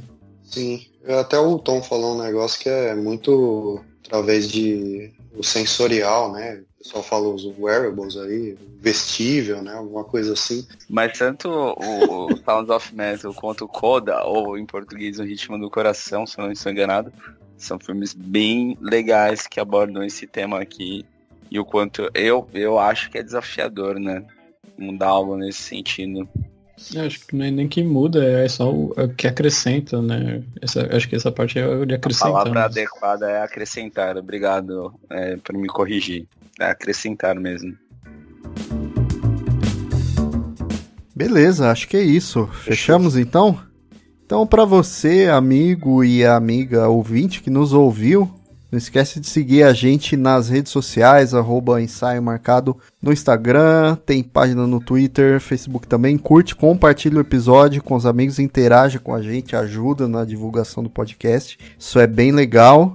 E acredito que, assim como eu curti muito esse papo de hoje, eu, assim, falo sem é, medo nenhum de estar tá falando besteira, que foi um dos melhores episódios que a gente já gravou aqui no podcast. Foi muito legal trocar essa experiência aí, essas, trocar essas figurinhas sobre o universo da música. Então, vocês ouvintes, estiverem ouvindo o papo, à medida que as perguntas forem surgindo, é, façam essa, esse exercício na cabeça de vocês também de responder né, as perguntas e pensar qual que seria aí a resposta de vocês para cada pergunta. Esse é um programa que com certeza a gente vai ter que fazer uma parte 2, uma parte 3, porque tem muita pergunta ainda que ficou aí que o Robson não trouxe pra gente, porque afinal são 100 perguntas, então a gente vai trazer mais e mais galera para participar, mas com certeza foi um dos melhores programas que a gente gravou, assim. Falo por mim. Senhores, espero que tenham gostado desse papo. Eu adorei, acho que foi mesmo um dos melhores episódios que a gente gravou. E acho que foi um privilégio a gente estar tá aqui hoje trocando essa experiência aí, falando tanta história legal, emocionante, né, que a música trouxe aí pra gente, que traz, vai trazer, enfim. A gente deu muita risada também. Espero que tenham gostado aí. Acho que, pelo menos para mim, pô, foi um super programa, um super programa mesmo. Eu gostei bastante. A gente, a gente fala umas bobageiras, mas a gente também se emociona, cara. Sim, nossa, foi programão hoje. Zé, curtiu? De volta aí ao circuito das gravações, podcast. Acho que retornou aí com, com, com tudo, hein? Chave de ouro. Eu acho que foi, foi um bom retorno, né? Não sei se vai ser uma boa ideia ficar mais um tempo afastado e voltar, ou então, ou então me envolver mais aí, mas eu fiquei bem feliz porque é, é, é o que eu tava falando para vocês no começo, né? Que depois que eu tive Covid deu uma bagunçada em algumas memórias, né? Tem fragmentos que eu, que eu não lembro do dia a dia, às vezes nome das pessoas, né? Que me foge assim. E o episódio me, me permitiu viajar em algumas histórias do meu passado e, e trazer esses detalhes tanto para vocês, os ouvintes, mas para mim também foi muito importante. Então eu adorei essa, essa oportunidade. Foi bom que, que eu tive os contratempos que permitiram estar nessa gravação, né? E fiquei muito feliz com esse retorno. Obrigado pelo convite, Milton. É nóis, é. Tom, curtiu? Ah, demais, cara. Sempre privilégio bom, né? aqui. É, que nem o Thiago falou, emociona porque a gente é apaixonado por música, não tem como não emocionar e não. A música faz você ter todos os sentimentos possíveis, talvez. Né? Cada música vai te trazer alguma coisa. E é bem legal. Hoje, a gente, vamos dizer assim, é, foi da, do, do, do drama pra comédia, pra, pra, pra choro, pra alegria. Sim. Muito fácil aqui. Foi bem legal. Curti pra caramba.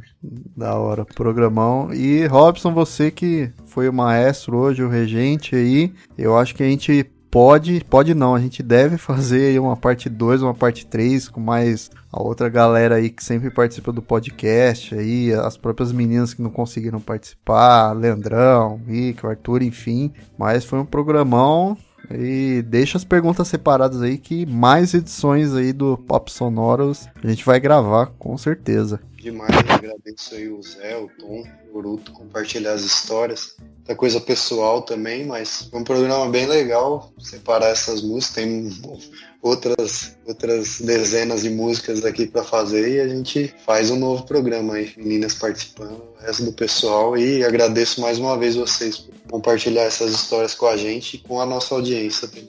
Com certeza. É isso aí, galera. Então, até mais. Até o próximo ensaio. Tchau, tchau. Falou.